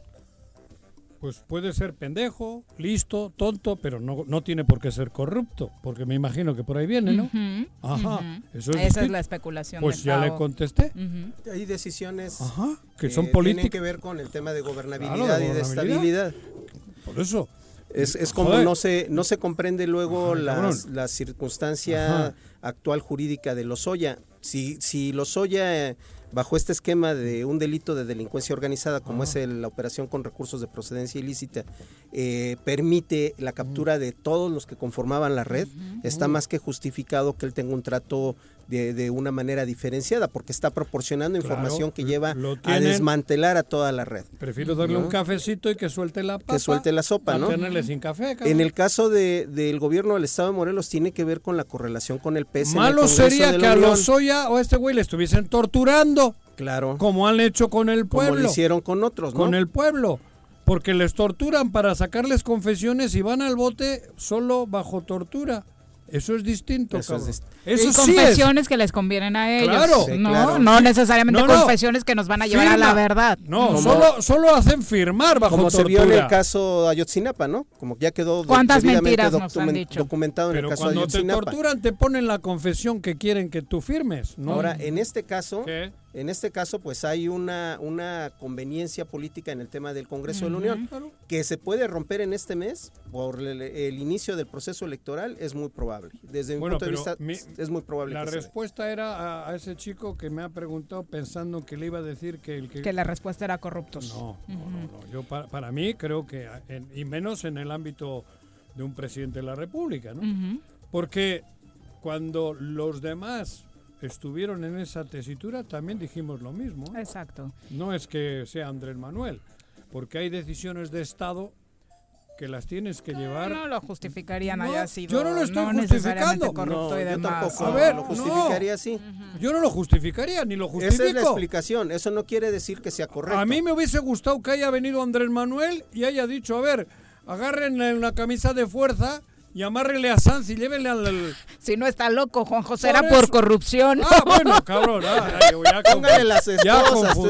Ah, no, las esposas. Son las 2 con 17. Vamos a pasar a otros temas. Hace unos días, la coordinadora parlamentaria del PT, Tania Valentina, eh, acá en Morelos, presentó una iniciativa de reforma a la ley de salud para garantizar que los procedimientos de cirugía plástica, estética o reconstructiva sean practicados por profesionales certificados certificados. Esto destacando que en nuestro país cada año hay más personas que buscan realizarse un procedimiento de cirugía plástica, estética o reconstructiva y eh, pues lo que se tiene que evitar es que al someterte a una cirugía de este tipo pues eh, tengas problemas en tu salud al no hacerla con eh, expertos o personas certificadas. Para platicar del no, tema... Pero para, la controversia se genera en el periódico del Choro Matutino cuando una ya, ya sé que está la, otra parte, cabrón. Pero en el Choro Matutino se publica una entrevista, creo, una nota de un grupo que están en contra de esta iniciativa, de esta, de esta propuesta. propuesta de ley o como le llamen. Entonces, ahorita creo que tenemos... Sí, nos acompaña en la línea eh, Rolando Samper, presidente del Colegio de Cirujanos Plásticos y Estéticos Reconstructivos del Estado de Morelos, para hablar precisamente sobre esta propuesta. Eh, muy buenas tardes, Rolando. Buenas tardes, es un gusto y un placer poder platicar con ustedes ante su amable auditorio y agradezco mucho la oportunidad de esta entrevista. Quedo a sus órdenes. Hola, doctor. Oye, eh, doctor, cuéntanos de entrada, ¿tu postura es a favor, en contra? ¿Puede pulirse esta, esta propuesta de la diputada Tania Valentina? ¿Cómo la encuentras desde tu experiencia? Eh, esta propuesta fue una iniciativa que nosotros hemos pedido desde el año pasado a la Comisión de Salud encabezada por el ingeniero agrónomo Jesús José, este, este Galindo Cortés. Hablamos con él porque es un problema nacional, es un problema de salud. Primero quiero establecer que esto es una lucha de gremios entre médicos. Lo que hemos estado buscando y la base de esta iniciativa es los derechos humanos fundamentales que tiene cualquier ser humano, que es la salud y que es la vida, y que están siendo vulnerados por personal o profesionales no capacitados en esta área. A ver, ustedes son... Nosotros somos cirujanos plásticos, estéticos y reconstructivos que tenemos una certificación a través de seis años de carrera de medicina y que pasamos un examen nacional de residencias médicas. Después de eso somos cirujanos generales por tres o cuatro años y luego somos cirugía plástica, estética reconstructiva a través de estos tres o cuatro años. Quiero ser muy muy claro en que el título que nosotros obtenemos en la cédula opcional nos habla de cirugía plástica y reconstructiva. Hemos agregado el término estético como consecuencia de esta polémica que acaba de decir usted muy claramente en cuanto a otro grupo que tiene una maestría o diplomado en, en medicina estética y antienvejecimiento. Y que en un curso de seis meses o un año a través de Internet o bien haciendo reuniones virtuales con pacientes que les piden ser sus candidatos como conejillos de indias, aprenden a operar. Lo que nosotros hemos hecho a través de 13 años de estudios. Esta, esta nota de la que hablaba Juanjo, eh, lo que señalan los otros profesionales de la salud es que eh, la iniciativa prohibiría que otros profesionales de la salud que están autorizados legalmente y que cuentan con estudios profesionales puedan realizar procedimientos quirúrgicos estéticos. Hablan de cirujanos estéticos, ginecólogos, otorrinolaringólogos, odontólogos y otros especialistas. Bien, vamos a remontarnos a la ley. En primer lugar, esto nosotros que estamos promocionando y haciendo y pidiendo, no estamos yendo en contra absolutamente de los principios fundamentales del derecho al trabajo. No se ve el artículo quinto constitucional porque la ley dice muy claramente que cualquiera puede tener una profesión y ejercerla siempre y cuando cuente con la acreditación correspondiente. En el año 2011 se modificó la Ley General de Salud, que es lo que estamos pidiendo. O sea, se reformaron el artículo 81, 83, 271 y se adicionó el 272 bis y 272 bis 1. El artículo 81 habla muy claramente que únicamente los procedimientos médico-quirúrgicos de especialidad pueden ser realizados por especialistas entrenados únicamente en instituciones de salud. Eso significa que yo para poder hacer cirugía plástica tengo que pasar un examen nacional de residencias y hacer lo que les acabo de mencionar. Estos maestros, todos o su mayor parte, no han pasado el examen. ¿Y qué hacen? Se van por el camino corto, que es una maestría. Entonces ahí están violando el artículo 81. Después, el artículo 272 bis habla claramente, precisamente en esta discusión que se tenía, que solamente el que tenga el título profesional de cirugía plástica reconstructiva puede ejercer todo lo que se, se, refiere a la modificación del cuerpo, la cara, principalmente. ¿Sí? Es lo que estamos hablando. Este grupo, liderado específicamente por la doctora Landy, que fue la que publicó esto, es un afán netamente protagónico y además de desinformación al público porque está creando una polémica que no existe. La ley pide algo y hay que cumplirla. ¿sí? No es lo mismo que vaya con una persona que se ha preparado y que además terminando de esto se certifica a alguien que lo hizo en seis meses. El problema general que se está que el problema que está generalizando ahorita es que sí ha habido víctimas de todos ellos, ¿sí? De hecho, ha habido muertes. Quiero ser muy claro, en mi área, cirugía plástica, también pueden pasar accidentes. Sí, claro. Claro que sí, pero ¿sabe qué? Nosotros tenemos la responsabilidad de responder legalmente ante un accidente que tengamos. Porque es una cirugía, señores. Y la cirugía plástica, para empezar, no es necesaria. ¿Sí? No es necesaria. Entonces tenemos que tener todos los requisitos. ¿Me puedo pasar en el quirófano? Claro que sí, y toco madera. Pero para eso de la preparación yo tengo que resolverla a final de cuentas. Entonces, primero quiero dejar muy claro que no estamos violando absolutamente nada, porque además la COFEPRIS, que es el organismo que, gubernamental que tiene la protección de derechos sanitarios, estableció en su reunión del 2016 que a partir de la fecha de junio, ninguna persona que no tuviera el título de cirujano plástico podía practicar este, cirugía plástica. ¿Qué es lo que está pasando? Copricen aquí, a través de la, de la doctora Virginia Muñoz, no ha hecho su trabajo, señores. Los estéticos están trabajando en la clandestinidad. Si ustedes se meten a una página de cualquiera de ellos que se anuncian por Instagram, se anuncian por Facebook, no aparece su nombre. Todo es a través de un chat de este de, de, WhatsApp. ¿sí? Entonces, yo respeto mucho y quiero decirle a todo su público la elección que tome cada quien. No tengo yo la calidad moral de prohibir a la gente no vayas. Lo que estamos haciendo es informar, pero por otra parte vamos a lograr esa iniciativa. Quiero regresar al inicio de lo que pasó en octubre del año pasado. Se hizo un foro en el cual invitamos a los médicos esteticistas, mm. precisamente para cumplir la reglamentación de una iniciativa de ley en el que se escuche a la contraparte. A todos. Y en este caso son los médicos esteticistas. ¿sí? ahorita por cada cirujano plástico hay 11 esteticistas en el estado. 11 señores. ¿sí? Eso habla de la cantidad que puede haber de, daño a los pacientes. Ok. Estuvieron presentes en el foro. Les hablé muy claramente, les presenté, señores, la respuesta para ustedes es bien sencilla. ¿Quieren hacer cirugía plástica? Estudien, prepárense y pasen su examen de residencia y hagan lo mismo que yo hice en después de 13 años de estudios. No me vengan con que con un año, pues ustedes como conductores deben tener una licencia para poder ser conductores, me imagino. ¿Sí? y no voy a llegar yo a su cabina a hablar si tiene la licencia de conducir. Eso es simple Bueno, yo soy medio pirata, ¿eh? bueno, es un caballero, es un caballero a final de cuentas. Hay colaboraciones y analistas políticos que no, necesariamente están frente a ese micrófono con ese tema, ¿no? la locución es eh, profesional. Bajo su tutela. No, no, no, pero tiene razón, la locución y todo es profesional. No, y nadie está en contra de la capacitación, por supuesto. Exactamente. Entonces, esto que está pasando, el el señor Galindo, el diputado Galindo, y lo quiero decir públicamente porque en mi Facebook y directamente en su, en su WhatsApp, porque lo tengo, le he cuestionado el por qué no subió la iniciativa de ley. Algo que en su comisión debería haber pasado, porque es el presidente de la comisión. ¿Sí? Y Jesús Galindo se ha escondido de nosotros. Hubo un programa de Morelos en la mira, en la mira porque en agosto del año en octubre del año pasado, en agosto, falleció una paciente en manos de una persona esteticista que lleva tres muertes.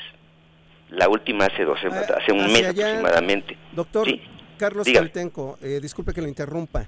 Eh, una pregunta, ¿ustedes tienen datos concretamente acerca de la incidencia o de estos incidentes, digamos, de los porcentajes que hay eh, con respecto a las personas que se ponen en manos de estos eh, profesionales que, con los que ustedes pues están o para los que ustedes están lanzando esta iniciativa es decir hay algún porcentaje que nos permita medir la diferencia entre acudir con uno y con otro me voy a poner un ejemplo muy sencillo mire. Se habla que la cirugía plástica es cara un ejemplo. Una cirugía que en promedio puede costar 70 mil pesos. Las boobies. Ellos lo ofertan, la ofertan en 20 mil, 25 mil pesos. ¿Qué pasa con las complicaciones? ¿Ya le gustó a Viri el precio? Una ah, vez, estoy muy bien, gracias. una, vez que se complican, vuelven a tener que pagar. Lo caro sale, digo, lo barato. De esa complicación no la resuelven y van con un cirujano plástico. Claro. Que ya no le va a cobrar 70 mil pesos, le puede cobrar 140 mil pesos, 150 mil, 100 mil pesos. ¿Por qué? Porque asume una responsabilidad profesional y legal. Como no pueden pagar con nosotros, ¿saben dónde terminan? En hospitales públicos del Seguro Social, de lista y salubridad, con un gasto al erario público. Eso es un problema de salud. Es un problema que no debe generarse absolutamente para nada. Sí, entre mejor regulado esté, creo que por el bien de todos mejor y ojalá que se pudieran poner de acuerdo todas las personas que conforman esta oferta en el mercado. Finalmente, una de las cosas que decía esta nota eh, y a manera de aclaración, doctor, era precisamente que la representación que usted tiene, pues aglomera a muy pocos médicos y que se pretendería con esta ley solamente aglutinar beneficios económicos para una decena de especialistas. Mire, ese, es un tema porque si hablamos de, de, aglutinar economía, lo aglutinan más ellos. Porque a lo mejor yo opero un paciente por día, ¿sí? Con un costo. Y ellos operan 10 o 20 con bajos costos. obviamente con mayor complicación. A granel, operan a, granel, exactamente. Entonces, creo que realmente el, el, negocio lo están haciendo ellos de una manera ilegal. ¿Sí? Y se lo digo a la doctora Landi, que además, y me meto con ella y se lo comento, es evangelista y debe de cumplir los requisitos que le da su religión. Ah, entonces por eso el pez no quiere que suba. No mentir. ahora, ahora, entiendo. El, diputado Galindo. Es del pez. Sí. Después se salió del PT, ¿verdad? Del pez. Sí, exactamente. Bueno, el diputado Galindo es un misógino. ¿Sí? Como lo está haciendo muchos de los, de los periodistas que están hablando de esto, porque están atacando a la diputada por su contorno, por su forma de su cuerpo. ¿Saben qué? No se vale. Cualquier persona tiene derecho a una cirugía plástica. y basta ¿Pero a qué diputada la está atacando? A la que está No, ningún diputado. La, ah. está, está, atacando ah. un periodista que se llama Jesús Castillo. ¿Sí? Y eso no se vale. ¿Sí? Porque además Landy y de compañía lo que van a hacer es pagar. Sí, definitivamente. Entonces no se vale que de esta manera se haga. Tenemos un movimiento nacional, yo como presidente soy parte de la Comisión de Seguridad del AMCEPER, ¿sí? soy miembro internacional de la Asociación Mexicana de la Asociación Internacional de Plástica y tengo varios de esos diplomados, perdón, diplomados, este, este, asignaciones. Y la idea es obviamente que en México tengamos una ciudad segura. Yo vuelvo a insistir, en manos de cirujano plástico certificado pueden pasar cosas, sí es cierto, pero ¿saben qué? Tienen la seguridad de que si no lo atiende uno de nosotros o el mismo médico, va a tener la certeza de que su cirugía va a caminar por buen resultado. ¿sí? Porque todos nosotros tenemos un principio ético que vigilamos. Nosotros somos muy rígidos entre nosotros, no somos nada blanditos. ¿sí? Ah. Entonces es muy importante eso. ¿Somos tres señores? Sí, claro, somos tres en Morelos. ¿sí?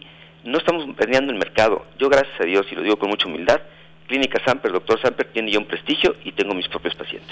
Doctor, pues muchas gracias por la comunicación. Gracias a ustedes por su atención estoy en contacto. ¿eh? Muy buenas tardes. Gracias. Hasta luego, bye. Adiós. Son las 2 con 30. Pues eso es importante, ¿no? Que cuando se pretendan hacer una cirugía de este tipo sepan todos los riesgos que conlleva y se pongan en las mejores manos. Es decisión de ustedes, pero también es cierto, como lo decimos en muchos otros sectores, si solamente están presentando su servicio quienes están legalmente constituidos, sería mejor para que nosotros no vayamos a una clínica que está abierta porque se supone que si está abierta cumple legalmente con el objetivo, ¿no? Saludos, Juanji. ¿Pedos en el corazón con quién vas? No has aprendido a estornudar, llevamos cinco meses. Es con el codo. Ya no, güey. Es con el codo, Juan José. ¿Cómo que ya no? Claro, seguimos en contingencia. Vete a lavar las manos. Corte, vete en lo que te vas a lavar las manos. No me jodas, ¿sí? Volvemos. ¿Todavía el codo? Tengo miedo, tengo miedo, tengo miedo, tengo miedo, tengo miedo, señor, tengo miedo. No te asustes. Quédate en casa y escucha.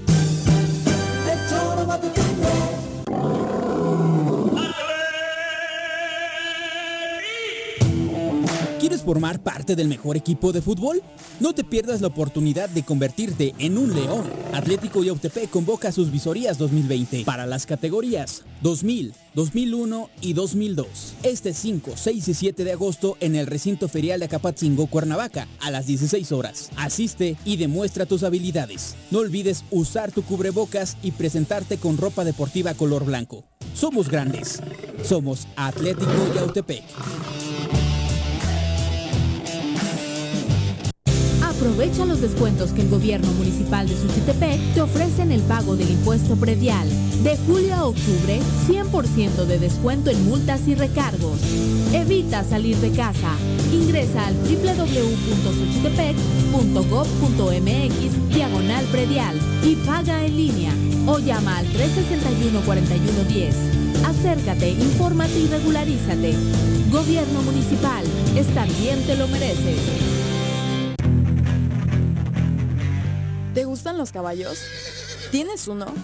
¿Sabes montar? ¿No? ¿Quieres aprender? Conoce los beneficios de hacerlo en Rancho de la Media Luna en Huitzilac. Contáctanos al 777-155-1062.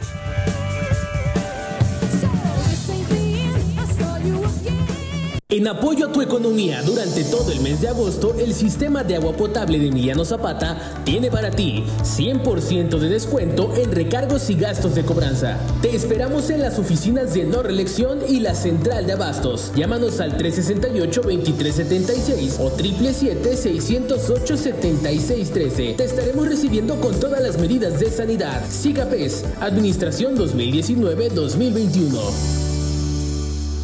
En el Colegio Cuernavaca estamos ¡Estamos listos! Con modelo presencial aplicando normas sanitarias o con educación en línea desde nuestra plataforma digital, nuestra oferta educativa es la ideal para kinder, primaria y secundaria. Aprovecha un 20% de descuento en inscripción. colegiocuernavaca.edu.mx. Tu camino al éxito. A partir del mes de julio, el Sistema de Conservación, Agua Potable y Saneamiento de Agua de Jutepec pondrá a disposición de los usuarios un cajero automático ubicado en Walmart Jutepec, a través del cual se podrá realizar el pago de los servicios de manera práctica, cómoda y segura. Más información al número 777-319-0086. Ayuntamiento de Jutepec, Gobierno con rostro humano. Quédate en casa. Quédate en casa. Quédate en casa. Quédate en casa. Quédate, quédate, quédate. Y escucha.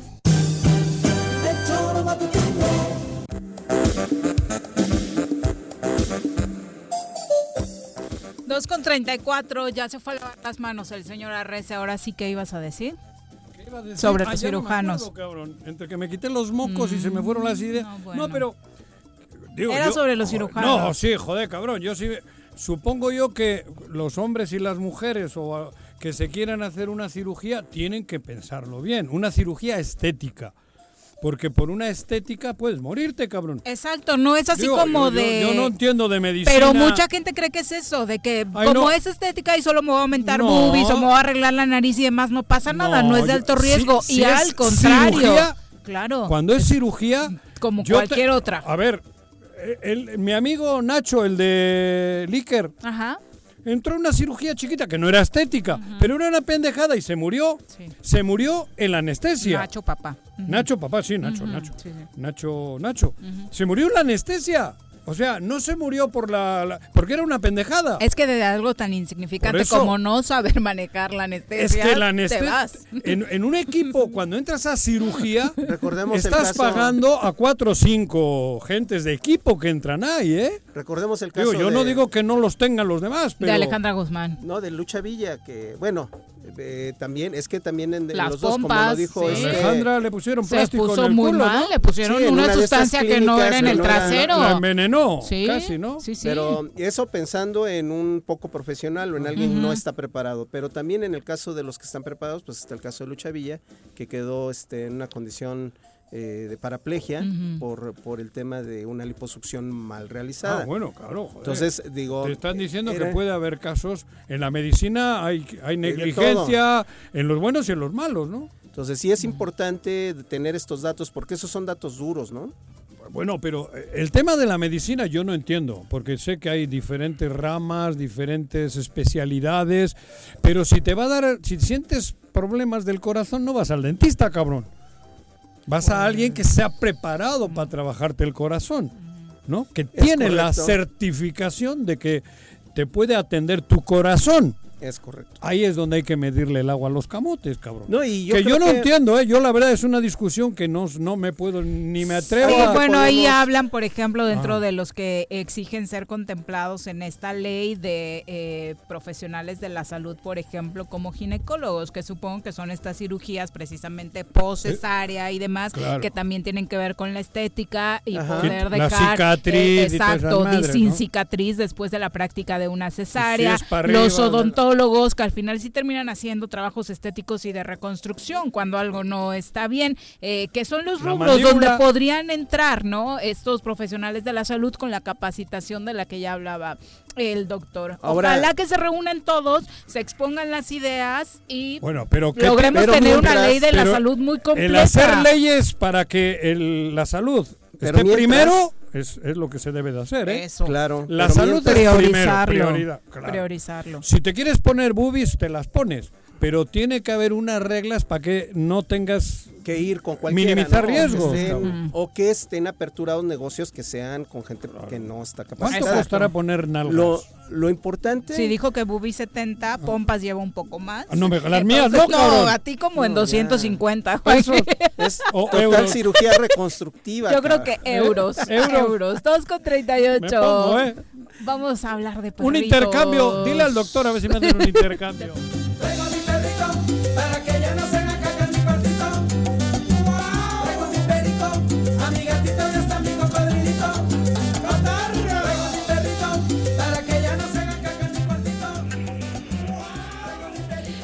Marco Gris, ¿cómo te va? Muy buenas tardes.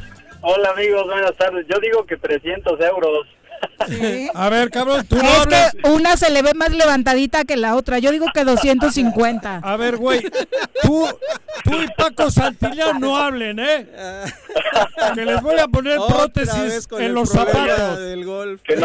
¿Eso qué? Creí que les ibas a criticar las pompas. No, las pompas no, la altura, cabrón. ¿Por este qué les anda viendo las pompas a nuestros colaboradores? ¿Quién, yo? Sí, oye, pues ya ves cómo es el señor este, Garrese. ándale, güey. ¿Cómo, cómo, Síguele, amigos? ¿Eh? Un abrazo, Marco. Muy bien. Qué bueno. Saludos por ahí, Carlos, también. ¿Qué onda? ¿Cómo va Mundo Mascota? Va bien, ahí vamos. Seguimos trabajando normal. Y bueno, pues atendiendo todo tipo de, casos. En este en esta ocasión les quiero platicar de, de la sarna. Fíjate, Juanjo, que no sé si habías oído hablar, desde luego, creo que has oído hablar de la sarna en los perros, ¿no? La sarna en los perros. Claro es una es una eh, perro sarnoso cabrón. Pobrecito exactamente.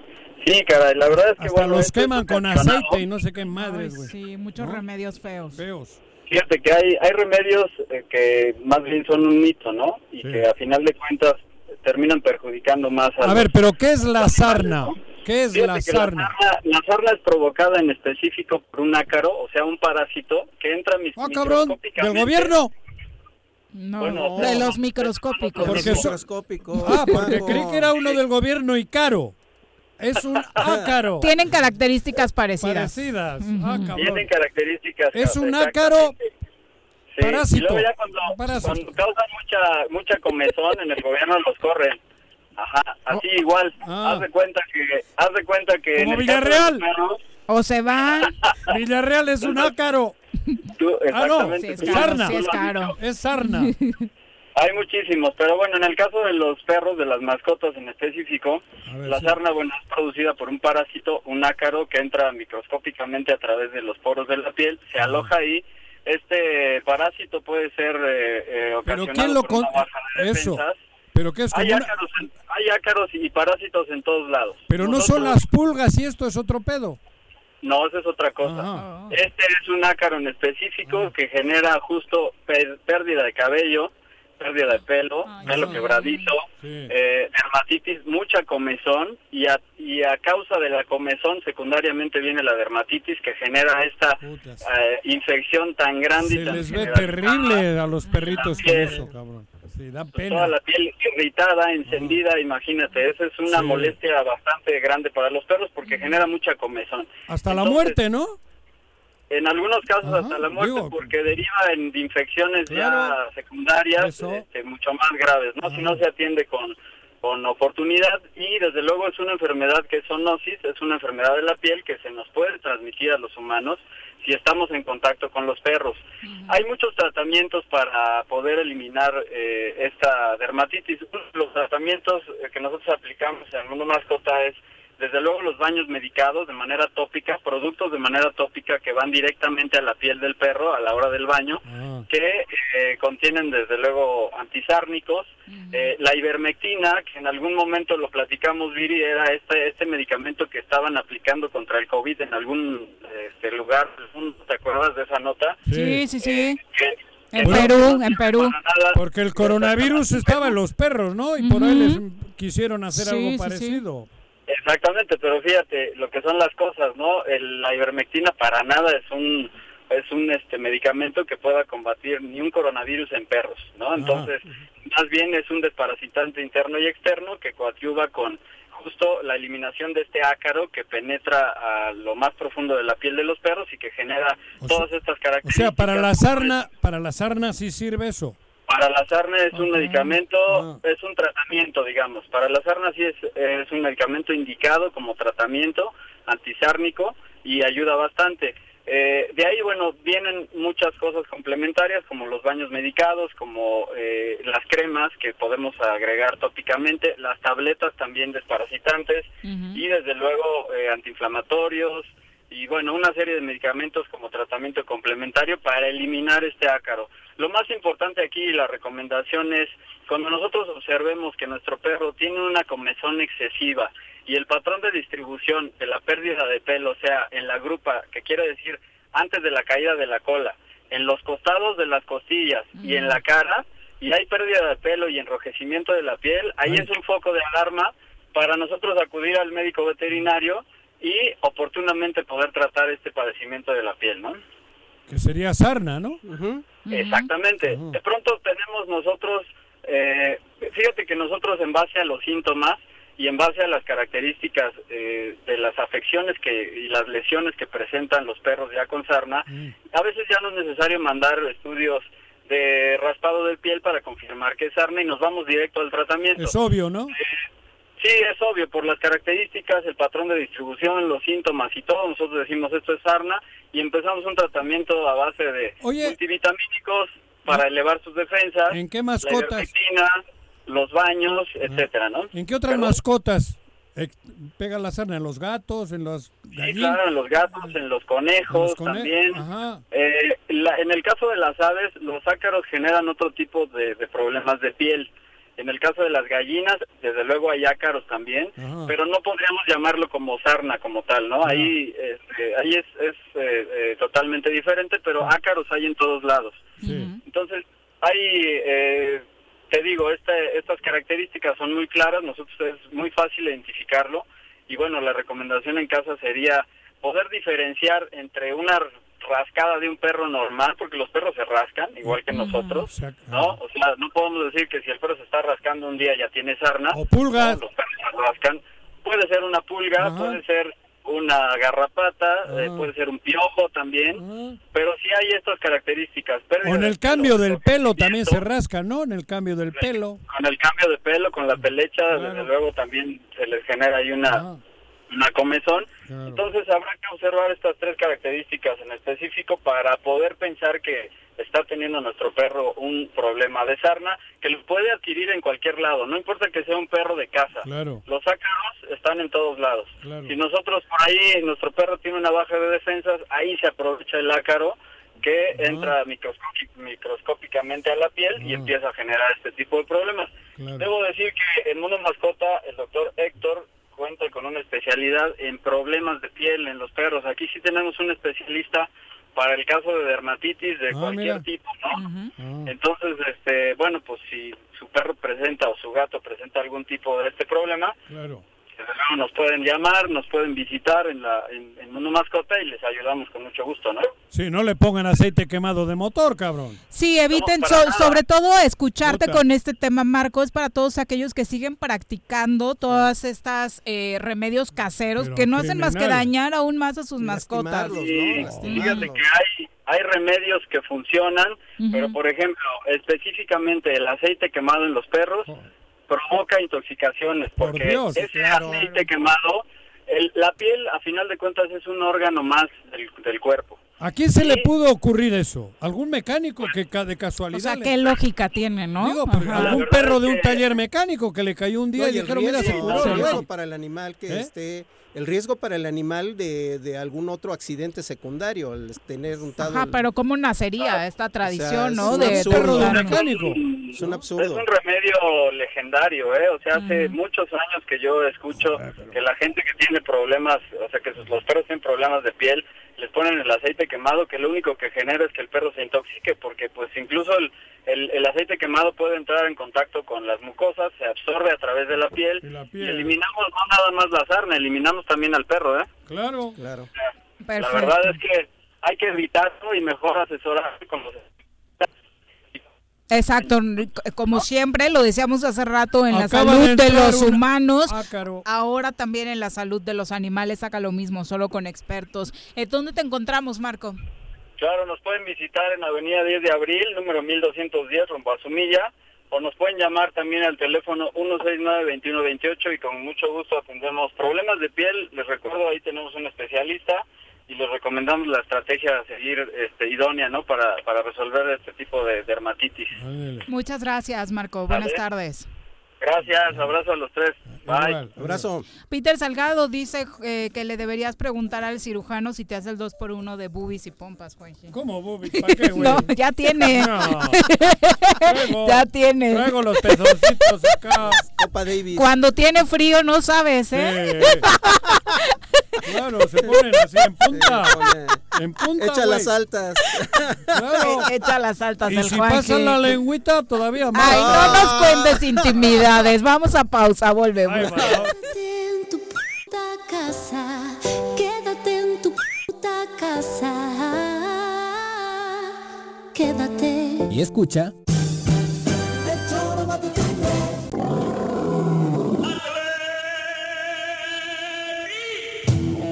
¿Quieres formar parte del mejor equipo de fútbol?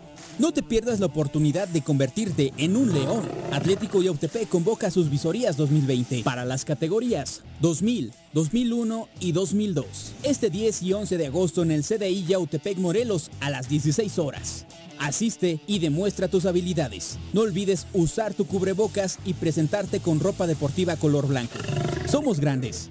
Somos Atlético Yautepec.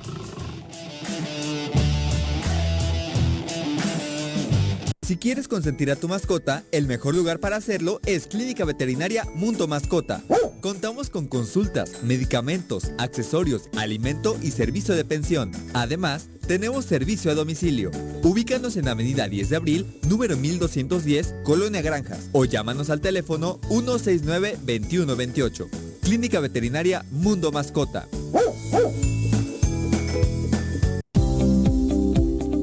Yautepec se realizan obras y acciones en electrificaciones, pavimentaciones, colocación de luminarias, rehabilitación y construcción de pozos de agua, drenaje y conducciones de agua potable, pensando en mejorar la calidad de vida de los yautepequenses mediante un desarrollo urbano sustentable.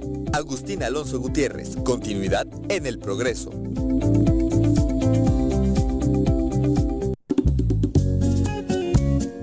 Cafetería, tienda y restaurante Punto Sano. Contamos con comida vegana y vegetariana, porque nos preocupamos por tu salud. Ven y conoce nuestros productos orgánicos y suplementos alimenticios, al interior de Plaza Andrómeda, local 19, en calle Pericón, Lomas de la Selva. Contáctanos al 372-3514 o búscanos en Facebook como Punto Sano Cuernavaca.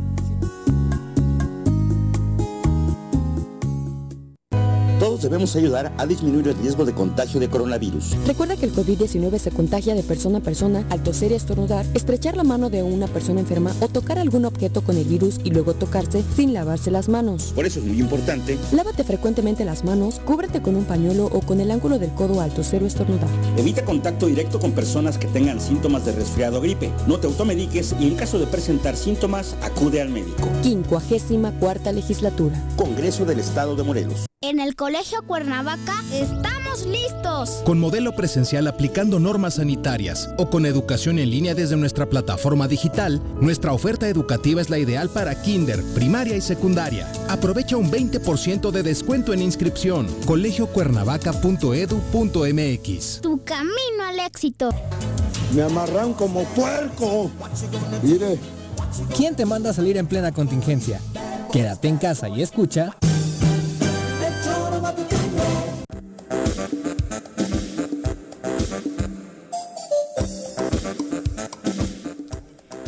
2 con 52 de la tarde, gracias por continuar con nosotros. Vamos ahora a darle un repaso a lo que anda sucediendo en el mundo de la arquitectura.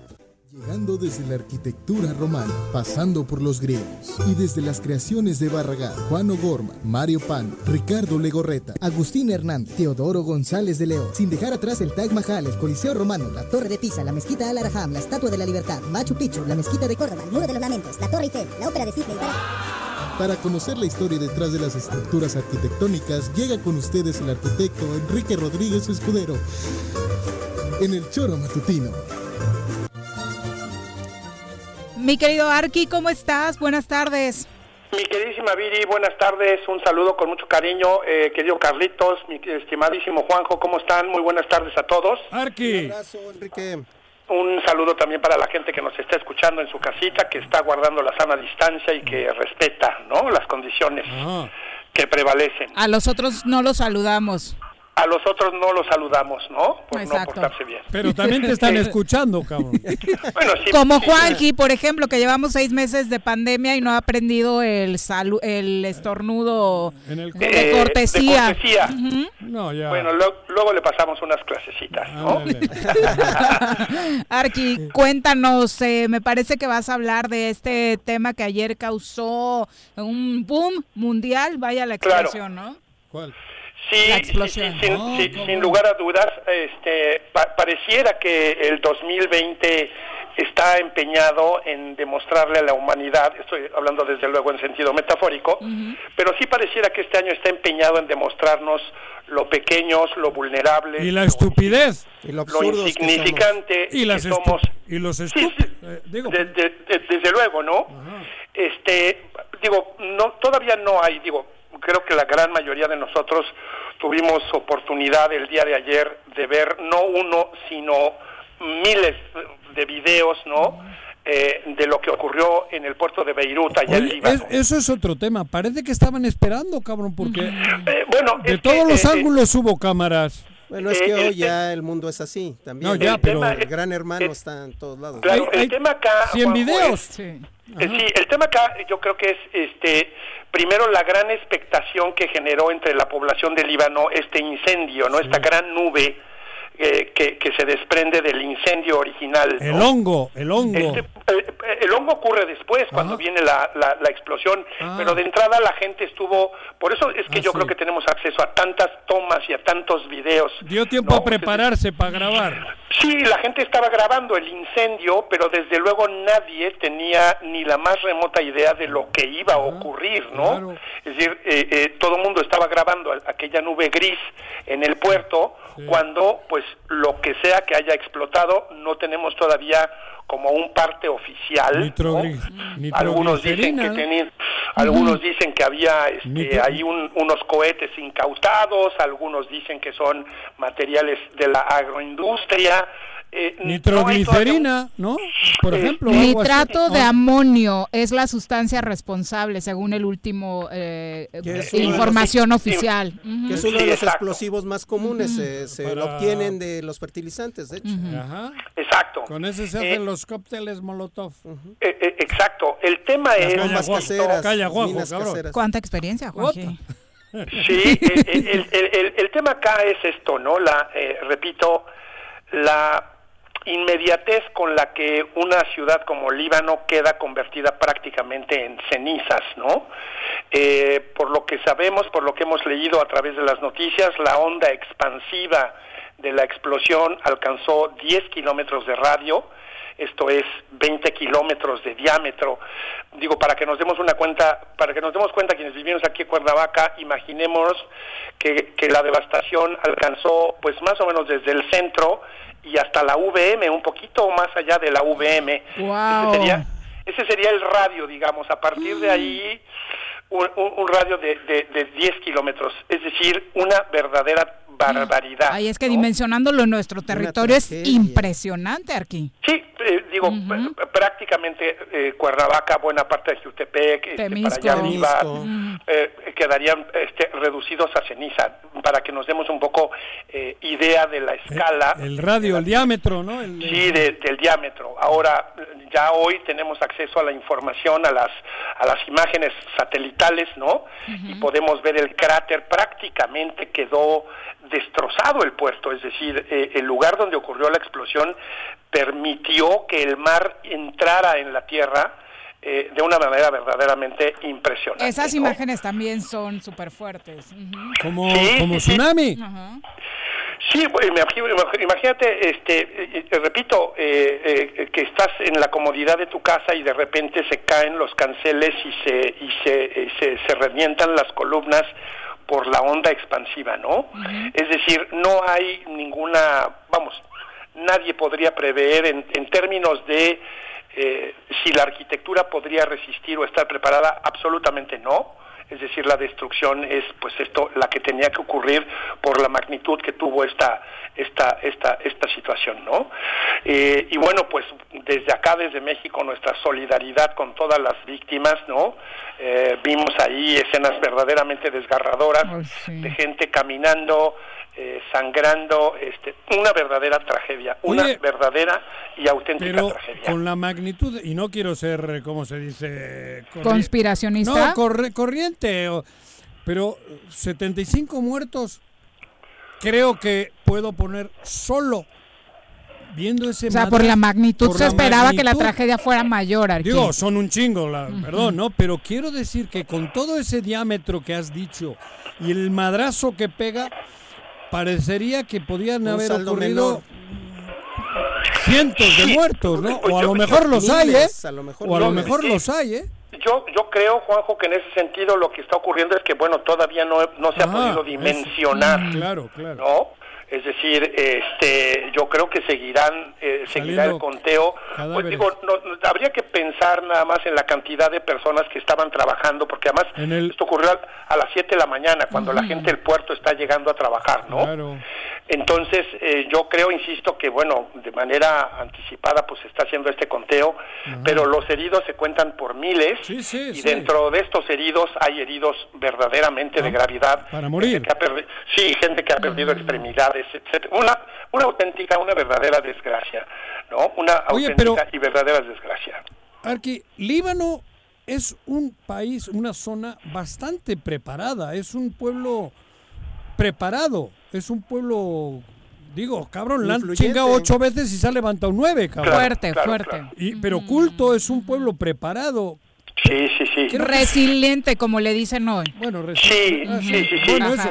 Cabrón, y tener esa bomba de tiempo ahí dentro, no sé. Sí, es, es verdaderamente terrible. Es verdaderamente terrible porque, insisto, este, ahora lo que habrá que medir, que creo que es la parte, digamos, en, la que entraría el tema de la arquitectura, es este, este asunto devastó en segundos 10 kilómetros de radio.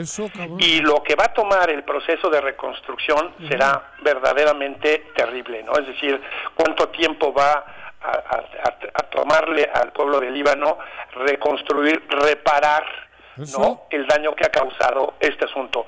Eh, digo, sin dejar de lado, por ejemplo, que uno de los, una de las estructuras más afectadas por la, por la explosión han sido un conjunto de silos de almacenamiento de trigo, ¿no? que como sabemos es un alimento fundamental para la cultura Esos silos estaban en el puerto porque el grano llegaba de los barcos.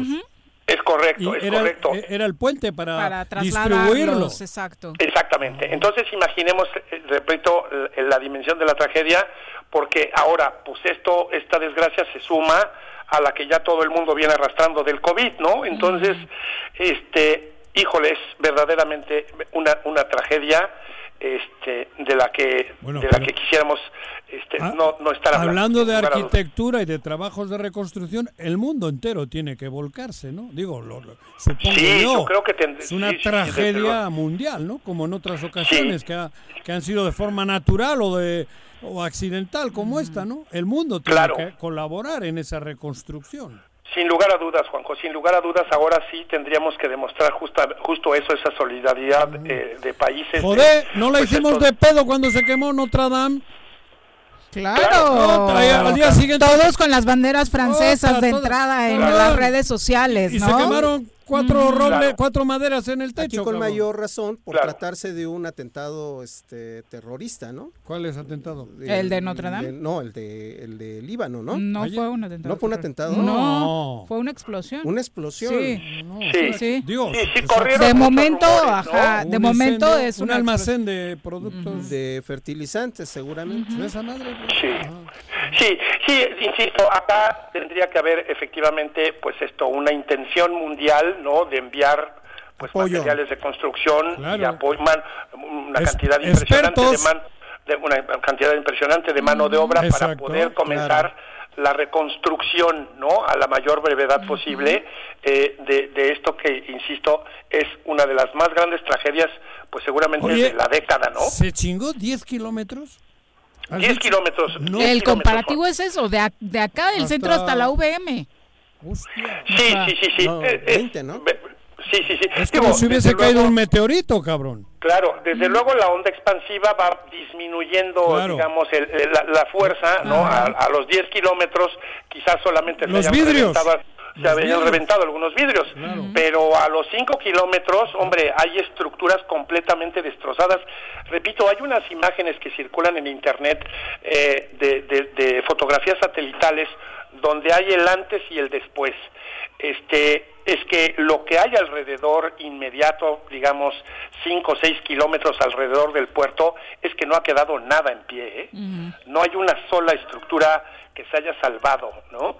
Y también acá hay que decir, este, el, el, Líbano tiene una tradición muy importante para construir, hay muy pocos edificios de cristal, como, como, como la Ciudad de México, por ejemplo, ¿no? Este, Líbano tiene una gran, una, una gran traducción de, de concreto, es una ciudad que está construida con, con, muros de, de este, mampostería de ladrillo y, castillos y columnas, es decir, no es una ciudad frágil como podría ser Dubái, por ejemplo, que está toda levantada en, edificios de, vidrio, ¿no? Y aún así, repito, aún así, con toda esta solidez y con toda esta estructura súper resistente, repito, las consecuencias han sido devastadoras. Por eso lo que decía Juanjo, ¿no? De pronto creo que lo que trataba de decir era que, pues de pronto nos sorprende que en Tultepec, que en ciertos lugares de México, por la necesidad e incluso por la ignorancia, tengamos episodios terribles con explosiones Arqui, pero el Líbano no es una ciudad con esas características. Sí, sí, sí, sí, insisto. Bueno, además de pues esta esta esta esta, esta historia de la geopolítica que existe en la zona, ¿no? Este están allí pues Hezbollah y luego está este otro asunto de, del el, con los conflictos bélicos, religiosos, políticos que todo esto conlleva. Este, exacto, milenarios, ¿no? Pero bueno, insisto, eh, una verdadera tragedia y ojalá efectivamente el mundo demuestre pues esto, la calidad humana y pronto eh, veamos los esfuerzos para reconstruir a esta a esta gran ciudad. Eh, no está descartado eh, el tema de que hayas, de que sea un tema de geopolítica. No está descartado porque, eh, digo, con todo y que es un reconocido conspiracionista, también es cierto que tiene fuentes de información de alto nivel. Me refiero a Alfredo Jalife Rame, y él sostiene que sí fue un tema de geopolítica. Ah, la información oficial hasta el momento habla de... Hay otro pedo en, en, los Emiratos Árabes. sí. Sí. Ahora se está incendiando el mercado, no sé qué madres. En los Emiratos... Acá digo lo que habría que ver es bueno cuál ha sido el origen del incendio, en fin hay hay muchísimas hay muchísimas cosas es, es, pronto aún, eh, pero eso repito no este no está confirmado. que, se tratara de un atentado sería verdaderamente este un crimen de lesa humanidad, ¿no? Lo, lo de hoy levanta más sospechas porque obviamente las imágenes que están llegando desde Emiratos Árabes también son impactantes. Y lo que menciona Alfredo es que precisamente tiene que ver con la ruta y la importancia que tenía el puerto de, de Beirut con, con esta ruta de, mercancías. De distribución. De distribución. Sí. Muchas pues gracias, Arqui. Muchas gracias a ustedes. Un abrazo con mucho cariño. ¿eh? Igualmente. buenas tardes. Cuídense. Buenas tardes. Feliz Navidad. Abrazo. Bueno, eh, ya mañana analizaremos en el ámbito deportivo lo que está sucediendo. Muchos hasta hoy empezaron a tocar eh, más a fondo el tema de Cruz Azul y el negocio que las derrotas de Cruz Azul en las finales le hubieran supuesto a Guillermo Álvarez Cuevas, hoy investigado por la justicia mexicana. Y es que el diario Record está retomando unas declaraciones que Vicente Reyes, un cooperativista jubilado de la Cruz Azul, eh, quien presentó una documentación que avala eh, una denuncia en contra de Billy Álvarez en la que habla de que pues en cada final Cruz Azul contaba con un seguro eh, post derrota, un seguro que a Billy Álvarez incluso le convenía más cobrar que pues el propio dinero que la liga le podía ofertar. Presentó pruebas sobre este seguro de 40 millones de dólares que cubría a la directiva en caso de no obtener el título de la Liga MX cada que se disputaba. Eh, lo que empezó con este tema es que la declaración del eh, cooperativista jubilado dijo, este año se iba a ser campeón Cruz Azul y no es una broma, porque este año no se no hubo este seguro. de los 40 millones de dólares que sí existía con Billy Álvarez cada temporada. Y se llevaban y lo puso sobre la mesa un millón en caso de llevarse el título y el seguro le eh, contratado con Banorte que de hecho presentó documentación pues le generaba este dineral. 40 millones de dólares. Más allá de que hoy pueda sonar ardor y demás, creo que si analizamos las finales jugadas por Cruz Azul, todas tienen drama jugadas para analizarse. Jugadas para analizarse. Y hay que recordar que otros medios ya habían reportado Eje Central en 2019, en octubre de 2019, puso sobre la mesa por primera vez este proceso en febrero de este año. Pero eso siembra todo el fútbol. Sí. Tú imagínate. El fútbol mexicano. Tú imagínate lo que implica, porque, en todos fueron rivales diferentes. en la década fueron Toluca, Monterrey, Santos, Pachuca y las dos contra el América. Que aparte no es lo mismo que te ganen a que tú pierdas. No, no, por eso, eso Y de hecho las notas coincidentemente tanto eje central como proceso como esta, pero si te dejas perder, están involucrados los dos. ¿Sí? Porque ahí están involucrados los dos. Supongo yo, los dos, los dos rivales. A ver, hay que ver hasta dónde da la oh. investigación, ¿no? Ojalá que a fondo, ojalá que a fondo. Eh, ya nos vamos, que tengan una extraordinaria tarde. Eh, hasta mañana, ¿no? Hasta mañana. hoy en Champions, no, hoy hay UEFA. Exacto. Eh, Carlos, muchas gracias por gracias acompañarnos. Gracias a ustedes, buen provecho a todos. Que te vaya bien. Buenas tardes, que nos vamos.